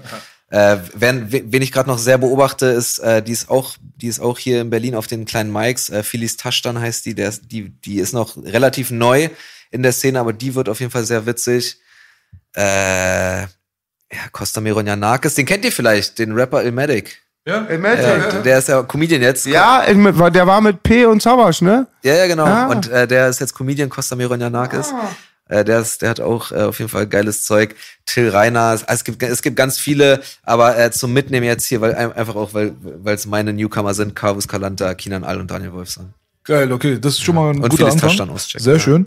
Die, die Ilmatic-Sache ist witzig, weil ich kenne nichts an Stand-Up oder so. Ich habe das ja auch ehrlich gesagt vor einer Woche oder zwei erst erfahren, dass der auch da am Start Ah, ist. ja, ja. Aber ich weiß nicht, ob du das mitbekommen hast, aber Freunde der Sonne, das Collabo-Album mit Cool Savage, Ja, ja, klar. da hat er die ganzen Skits gemacht. So, Ja, ja, genau. Ne? Und wir haben uns Diese böse Malaka, kaputt gelacht. diese Malaka. Ja, ja. Nicht nur das, Alter, Digga, weißt du, aber das war so, dieses ganze ähm, Skit für Skit für Skit nach den ganzen Songs, immer Elmatic so, irgendwie so mit seinem Comedy-Kram so. Ja, ja. Das haben wir uns damals alles zusammengeschnitten zu einem so einem Hörspiel, ja. Digga, und Ja. haben das uns gepumpt und kaputt gelacht. Der Typ hat Talent, Alter, Digga. Also ich Der- weiß der jetzt nicht, was er heute macht, aber Nee, wenn du sagst, er ist cool, dann der, ist er cool. Der hat auch, der hat auch geiles Material. Ja? Kennt ihr noch die von Agro? Wer waren denn die? Die haben immer bei den Ansagen die Skits gemacht. Bei Sigis Alben nicht Fadi, der hat immer diese Kanaken-Skits gemacht. Ja, so kommen wir mal gut über die Runden und so. Ah, ja. War mal sehr lustig. Und dann gab's da noch so zwei so deutsche Arztmenschen. Ich weiß, was du meinst, aber Hat Hartz IV, ich Hartz für vier und so. Auch so Ah, Berliner. die, die hatten doch auch bei Kiss FM, ich oder? weiß nicht, von Siggi war das Umfeld, ja. fällt mir nicht ein. Ja, Wahnsinn, Alter. Waren das Icke und er? Nee. Doch, nee, nee, ich und er sind Rapper, glaube ich. Äh, nee, wer, wer waren das? Ich weiß hat- Peilerman und Flow. Genau, Peilerman und Flo, danke, wie konnte man die vergessen? Peilerman und Die ich Ja, auch- die, die, die hatten bei Kiss FM Die fand ich auch immer Die geil. hatten bei Kiss FM auch ihren, ihren Zeug. Und ey, es gibt noch äh, an meine Kolleginnen und Kollegen, es gibt, ich habe garantiert welche vergessen, ey, sorry. Es gibt, es gibt eine, wie gesagt, es gibt eine Menge gute Leute jetzt Ja, langsam. klar, nehmt es ihm nicht übel. Ja, ne? ja. aber äh, ich bin auch aufgeregt, Boogie guckt so böse. Also ich sag ehrlich, ich habe so gut Laune, ich habe das Zeck Plus CBD konsumiert. So. Und ich sag, ich liebe alle meine Leute da draußen, außer meine Seit Ex, wann? die bleibt eine Fotze. So, seit wann ist CBD eigentlich so legal? Weil ich weiß, dass ich, ich vor einem halben Jahr wollte ich mir, habe ich mir hier um die Ecke, äh, da irgendwo, äh, Wrangelstraße, glaube ich, da gab's, gibt's da so einen kleinen äh, CBD-Shop. Da, da wollte ich mir CBD-Öl zum Einschlafen kaufen und da hab ich ihn gefragt, ja, welches ist denn gut zum Einschlafen? Und da mussten wir, äh, habe ich mit diesem Verkäufer noch so ein richtiges Theaterstück da aufführen müssen. So nach dem Motto, ja, man darf das nicht einnehmen, aber Leute, die das mal eingenommen haben, meinten, das wäre das Richtige. Da habe ich gesagt, okay, und wie viel haben die Leute, die es mal eingenommen haben, davon genommen? Wir mussten da richtig so ein Schmierentheater aufführen. Also seit wann darf man das so offensiv bewerben? Naja, das Ding ist halt so, dass diese CBD-Produkte, die ZEC Plus anbietet, die sind ja noch so in dieser ganzen Grauzone relativ weit oben. Also da hast du, wie du gerade gesagt hast, hast du so Tröpfchen und so weiter, die halt alternativ medizinischer Bereich sind. Aber es gibt ja auch diese Pollinate und Pollen. Also es gibt ja so richtige so Ja, das kannst du richtig so. rauchen einfach. Sieht auch aus wie Gras. Ja. Genau, und das haben sie teilweise ja auch in den Spätis und so. Ja, und da genau. reiten die ein teilweise, Digga. Also bei Kumpels hier Späti, Meti und so, weil die hier Knollen verkauft haben, CBD-Pollen, war direkt mal Einsatz, ja. Ah, krass. Und auch bei Tom Hams zum Beispiel, die Atzen, die da diese ganzen Hams. Dinger verkaufen, da ist auch regelmäßig irgendwie SEK-Einsatz und keine Ahnung was. Also die haben die richtig hops genommen, ne? Ich glaube, Krass, wir ja. wurden mal gestrikt, Baby, weil wir es beworben haben, oder? Ja, mal so mehr oder weniger. Also es ist hier in Deutschland auf jeden Fall, ist es immer noch ein Problem. Ist so grenzlegal, wa? man weiß es nicht so. Ja, sowas. Also ja. man darf es irgendwie verkaufen, aber nur, glaube ich, offiziell für den und den Verwendungszweck oder so. Ja, aber die Tropfen sind clean. Also sowas wie Tropfen kriegst du überall. Amazon gar kein Problem. Aber wenn es um die Pollen geht, also ums Rauchen selber, ja, Aha. weil das sieht ja auch original genauso aus wie Ott. Ja, ja, also das es riecht ja auch so, Riecht so alles, ja. Und da sind die großen Probleme am Start, ja. Mhm. Ich bin da voll dankbar fürs CBD. Mega dankbar. Früher hab ich den dummen Spruch gesagt, ist wie seine Schwester lecken, schmeckt richtig, ist aber falsch. Nee, das lasse ich jetzt weg, weil ich bin sehr dankbar. Meine Mama hat Krebs und die nimmt das auch, die würde nie einen buffen. Ja. Und die gibt sich das immer und das wirkt super für die. Und ich denke mir, es ist auch eine tolle Möglichkeit für Leute, die Krankheiten haben. Also Ah, ja. viele nehmen es als Schmerzlinderung und Ich glaube auch viel Ja. so zum, viele so mit Schlafstörungen, oder? So zum. Beruhigen und runterfahren. So. Ich glaube, so CBD-Öl hat ja auch so minimalen, also manche haben auch so einen minimalen THC-Anteil noch, wa? Das, das haben sie alle, aber der ist so im 0,0, was Ja, weiß ja. ich nicht was Bereich, also total irrelevant. So und äh, das ist auch, glaube ich, der Knackpunkt. Das müssen die alle erfüllen auch. Da müssen sie ganz penibel drauf achten. Ich weiß nicht, was das Problem hier ist, ehrlich gesagt, weil äh, die Amerikaner da drüben, die sind jetzt mittlerweile schon so fortschrittlich, dass du in den meisten Bundesstaaten meisten auch States, also THC-Joints, also da kannst du dir einfach normales Ort holen. Ja, ja, ja. Also mit CBD und so, da lachen die uns aus.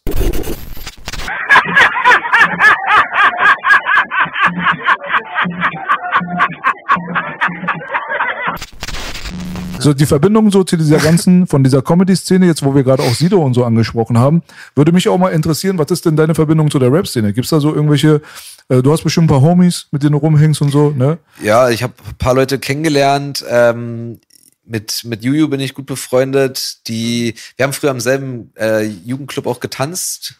Random, so zufällig. Wir kannten uns damals nicht, haben wir dann später irgendwie rausgefunden in der, in der Manege am Hermannplatz. Da hinten, äh, was ist das, Weserstraße, glaube ich, dann direkt neben der Rütli-Schule. Äh, ja, keine Ahnung, hat sich irgendwie so ergeben. So Showbusiness ist ja dann irgendwie letzten Endes doch sehr klein in Deutschland und irgendwo läuft man sich dann mal über den Weg. Mit manchen habe ich dann irgendwie ein bisschen mehr Kontakt, aber jetzt auch nicht mit so krass vielen. Äh, also was Hip-Hop angeht, bin ich primär einfach Fan. So ich bin, haben wir jetzt schon tausendmal drüber gesprochen, so ich bin damit aufgewachsen, habe halt äh, lang gebreakt. Hip-Hop ist so mit die einzige Konstante in meinem Leben. So seit ich 10, 11 bin, bin ich drauf hängen geblieben und bin es nach wie vor. Me too. Ja, genau. Also ich hatte so einen kurzen Ausflug mal ins, ins Rockige, so ein bisschen Nirvana, Marilyn Manson, The Doors und so, finde ich auch nach wie vor cool. Aber Rap ist äh, und, und Hip-Hop ist irgendwie immer am Start gewesen. Ich, Wer sind denn deine Dudes so? Ich welche, jetzt auch gefragt, wie Mit- du zum erst angefixt wurdest, dein Lieblingsrapper. ich ja, mal- angefixt wurde ich halt, ich habe äh, hab mir Falk Schacht den Begriff beigebracht. Es gab früher diese Musikrichtung Eurodance. Ja, und da gab's, das war so Ende der 90er, Mitte der 90er gab's so diese, es war so Wacker, Trance, Dance, Scheiße, da gab's immer so einen Rap-Part. So, und die liefen halt im Fernsehen rauf und runter so. Und ich habe halt, äh, fand halt diese Rap-Parts immer geil. Und dann habe ich irgendwann, glaube ich, mit 10, 11 so gelernt, ah, okay, das gibt's auch in nur. Also es gibt auch nur das. Das Thema hatte ich mit Belasch. Das Ja. Thema war letztes Mal in der Studio-Session das Thema, diese random Parts und Ja, ja, ja. Genau, und dann gab's bei mir in der Siedlung äh, äh, so, so, so eine Jungs, äh, äh, Isa, Isa, Dennis und Elias hießen, die das waren so Libanesen. Und ähm, die, hatten, die hatten Wu-Tang. Und dann habe ich Wu-Tang über die entdeckt. Und dann hat sich halt wirklich so ein Universum dann aufgetan. Und dann, äh, also ich bin so mit, mit, mit Wu-Tang und Nas dann irgendwie so reingekommen ins, ins äh, Hip-Hop-Hören. Krass, über Eurodance. Über Eurodance. Okay, warte mal ja, ganz kurz hier. das, ist, das ist der klassische Weg hier, Alter.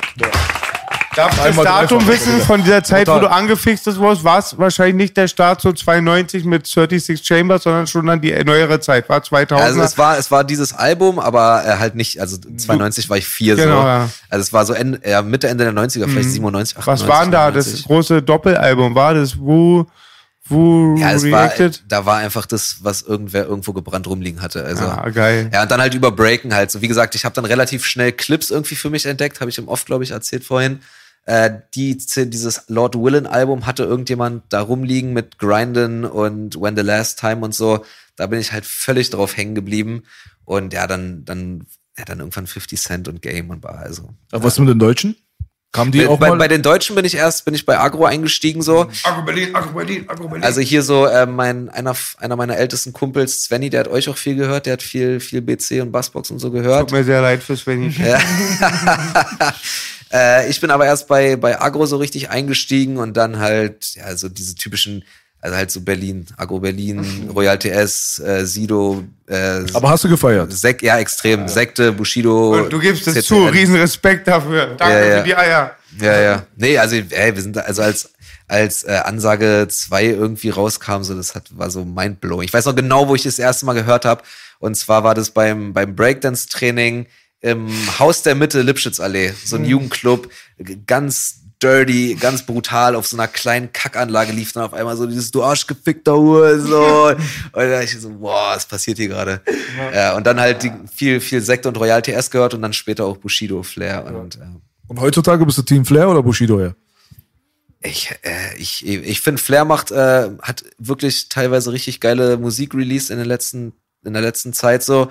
Finde jetzt nicht alles geil, aber schon einiges. Äh, seine Interviews entertainen mich natürlich. Äh, bei Bushido bin ich irgendwann, irgendwann ausgestiegen. Ich glaube, äh, ich glaube, auf Black Friday waren noch zwei, drei coole Tracks drauf. Aber äh, äh, da bin ich ein bisschen, ein bisschen länger schon raus. Finde die alten Sachen immer noch gut, so ich kann das auch voll trennen irgendwie. Ähm, irgendwie die Person von, von der, der alten Mucke, die ich halt wirklich cool fand. Äh, ja, so. Und aber ich höre mehr Ami-Rap und äh, ich höre auch fast nur so modernes Zeug. Also ich höre, mag, hab in meiner Playlist auch so diese alten Sachen, mit denen ich halt aufgewachsen bin, drin. Aber ich höre sehr gerne Trap und modernen zeitgenössischen Shit so. Ja. Hört ihr moderne Musik? Äh, eher nicht. Du nicht? ja, ja, doch, schon ab und zu mal, ne? Ab und zu. Ja, ja, doch. Wenn, auch. der, wenn die Sonne mal auf dem Hundearsch Ja, scheint. aber ich muss ganz ehrlich sagen, wir haben auch dann, als wir 100% gemacht haben, die neuen Ja. Trap-Sachen, da musste B, der hat da so viel mitgewirkt, dass ich auf diesen Gewässern schwimmen konnte. Es Mhm. waren nicht so Beats, wo ich reinspringe, sondern die mussten mir schmackhaft gemacht werden. Ich werde mich nie vergessen, bei einer Live-Session vor fünf Jahren liefen auf einmal Trap-Beats und ich konnte nicht freestylen, weil ich sonst immer kann. Aber ja. jetzt finde ich es mega geil, wir sind immer experimentell und ja, Ja. Das ist ja, guck mal, damals, als wir angefangen haben, das Album zu machen, da habe ich ihm einen Beat vorgespielt. Also Ja. ich habe ihm mehrere Beats vorgespielt. Punisher übrigens für die Und er hat den einen Beat, da meinte er so zum Beispiel so, okay, der ist sofort weg. Ja. So, da hat er reingehört, so nach ein paar Sekunden, nee, der nicht. Das weiß ich, der nicht. Ja. So, das wurde die Single Ach geil. später. Gratulation B dafür. muss mich manchmal zu meinem Glück zwingen. Ja. Feiert ihr, äh, wel- wel- welche, welche aktuellen Amis feiert ihr gerade? Hört ihr euch so Travis Scott und sowas? Hört ihr euch sowas Pack. an? Immer am Zahn der Zeit, der Boogie. Ich wollte gerade noch was dazu sagen. Ich blühe aber natürlich, ich mag auch moderne Sachen zum Ja. Teil, aber wirklich der Löwenteil ist dann Oldschool, Golden Ära. Ja. Aber blühe da natürlich immer riesig auf, wenn DJ K. Slay mal wieder irgend so alte Findest du- Veteranen rekrutiert, Magst weißt du, du? äh, magst du Griselda? Das müsste dir, das ist ja eigentlich old, aber new. Kenn ich nicht, Baby. Du kennst nicht Griselda? Wow. Also Das wird ich die Tante von meiner Ex, auch nicht Schlampe. Ja. Nee, Griselda ja, kenn das, ich das nicht. wird, kennst du das? Ich kenne nur Griselda Blanco, ganz ehrlich. Griselda mit Nee. Benny the Butcher und so? also Boah. ich muss sagen, Baby, ich höre Süden, ich höre Southside, 8 MJG, Ghetto Boys, alles Ey, da volle müssen wir, wir Programm, Master Pause machen. Ihr müsst jetzt kurz ein Griselda-Lied hören. Okay. Dino LaGrill, see, I'm the best. I told you that. Ich war vor anderthalb oder zwei Jahren, war ich hier in Oranienstraße im SO36 auf dem Onyx-Konzert. Da war ich auch, glaube ich. Oder ich war doch, ähm, nee, ich, ich war hier, ähm, ähm, ja, wie heißt das Baby? RW. Wo, wo Tom, RW war ich, Ja. auch nicht. Nee, ich war im SO36 und äh, das war krass. Also es war nicht voll so, waren, also da passen vielleicht 500, 600 Leute rein, waren vielleicht 300, 400 da.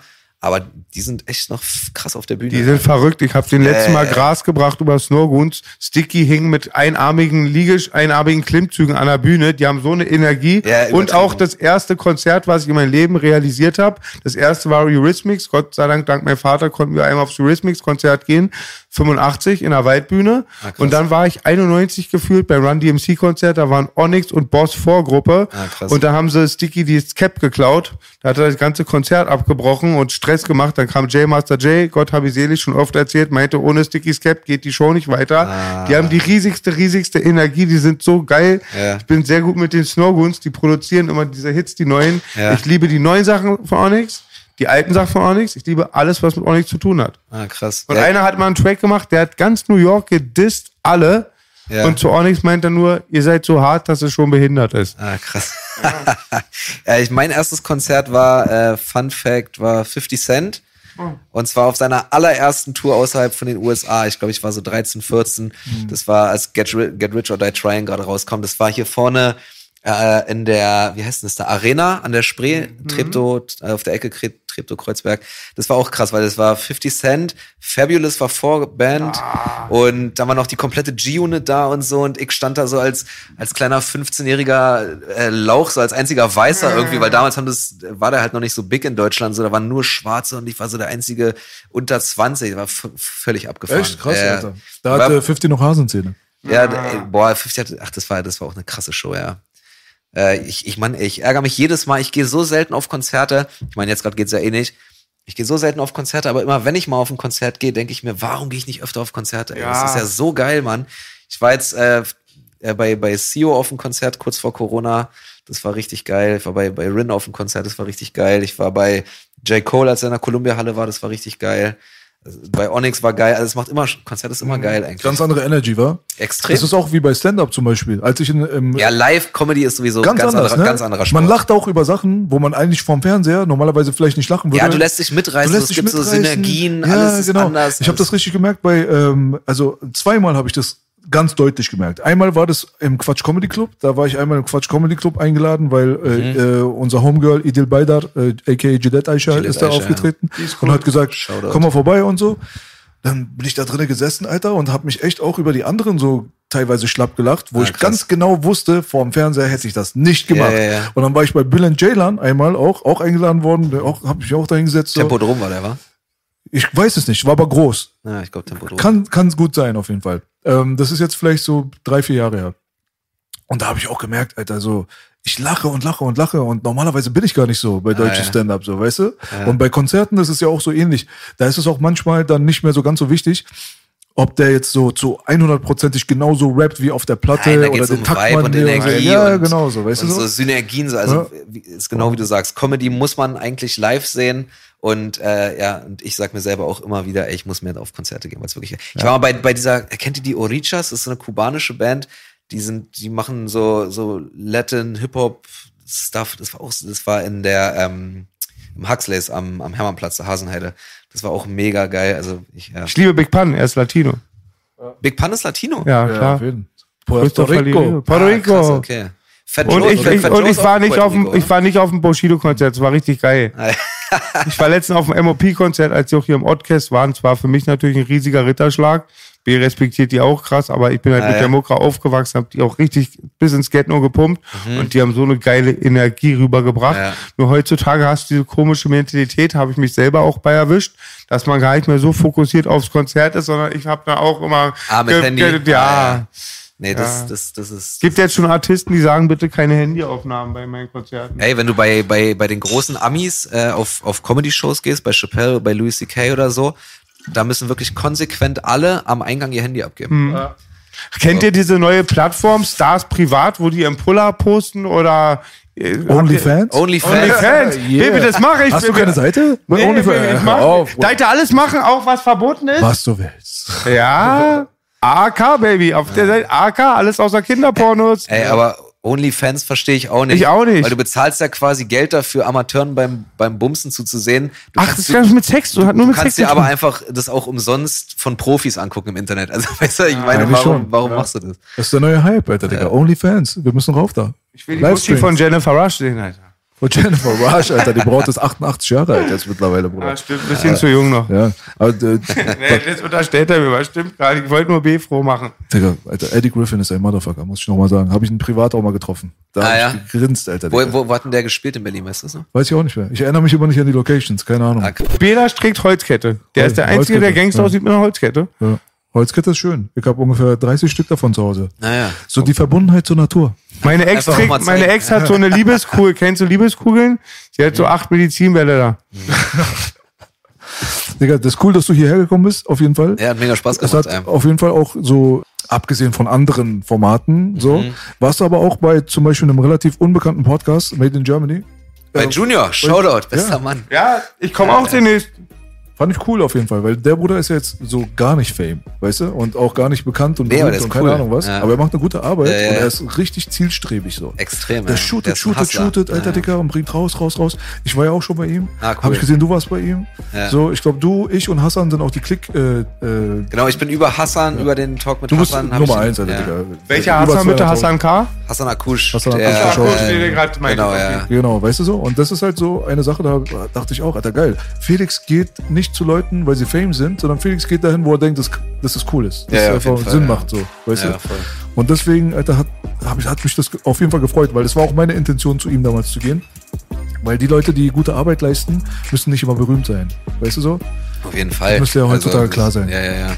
Und es ist ja auch voll cool, äh, äh, bei irgendjemandem auf dem Weg dabei zu sein, so weißt du? Und nicht erst drauf zu springen, wenn es eh schon irgendwie explodiert ist. Absolut, absolut. Also ich wünsche dem Jungen auf jeden Fall viel Erfolg. Ja, Junior an der Stelle auf jeden Fall, hustle durch, Bruder. Weißt du, die goldenen Tage kommen auf jeden Fall. Ja, Ja, mit der Mentalität, also Arbeitsmentalität auf jeden Fall. Ja. Natürlich ist Felix Lobrecht nicht nur äh, Comedian, sondern du hast den erfolgreichsten Podcast Deutschlands, soweit ich weiß, mit gemischtes Äh, Hack. den haben wir doch, oder? Den haben wir, ja, eigentlich haben wir Nummer, den. Nummer ja. zwei nach, nach Real Nummer zwei nach uns. Genau Manchmal, so, ge manchmal gewinnen wir, manchmal verlieren die anderen. So. Ja, deswegen auch nochmal, was das angeht, Shoutouts. Äh, Wie heißt der Bruder nochmal, dein Partner? Äh, Tommy Schmidt. Tommy Der ist so geil, der ist einfach so geil. Shoutout an Der ist Tommy. auch mega lustig. Ja, Und das Fall. echt, muss ich echt sagen, das war einfach, das war einfach so ein Paradebeispiel. Dieser Dialog mit den schwulen Fans. Ja, ja, ja. Es war einfach göttlich und Ja, hat ja, auch voll meine Meinung gespiegelt und Daumen hoch. Ja, auf jeden Fall gute Männer, auf jeden Fall. Wir wünschen auf jeden Fall in Zukunft noch das Beste. Ja, vom wünsche ich Besten. euch auch. Dankeschön. Und äh, dann kannst du noch mal ganz kurz zum Abschluss vielleicht sagen, was die Leute außer dem Netflix-Special, was am 3. November, glaube ich, kommt, ne? 3. November Netflix. Da. Hype, Felix Lobrecht. Genau. Was können die Leute erwarten, so kurzfristig noch? Ach, äh, ja, jeden Mittwoch Podcast. Äh, ansonsten einfach Social Media. Guckt euch die Newcomer an. Äh, Karus Kalanta, Kinan Al, Daniel Wolfson, Felix Taschtan. Guter Mann auf jeden Und hier Boogie, Boogie, Boogie und Belasch, 100% Real Talk. Aber sowas von. Berlin Zack plus CBD, Alter. Plus CBD und ich warne euch, lasst euch nicht mit meiner Ex ein. So, wir sind raus. Felix Lobrecht. Tschüss. Yes, baby!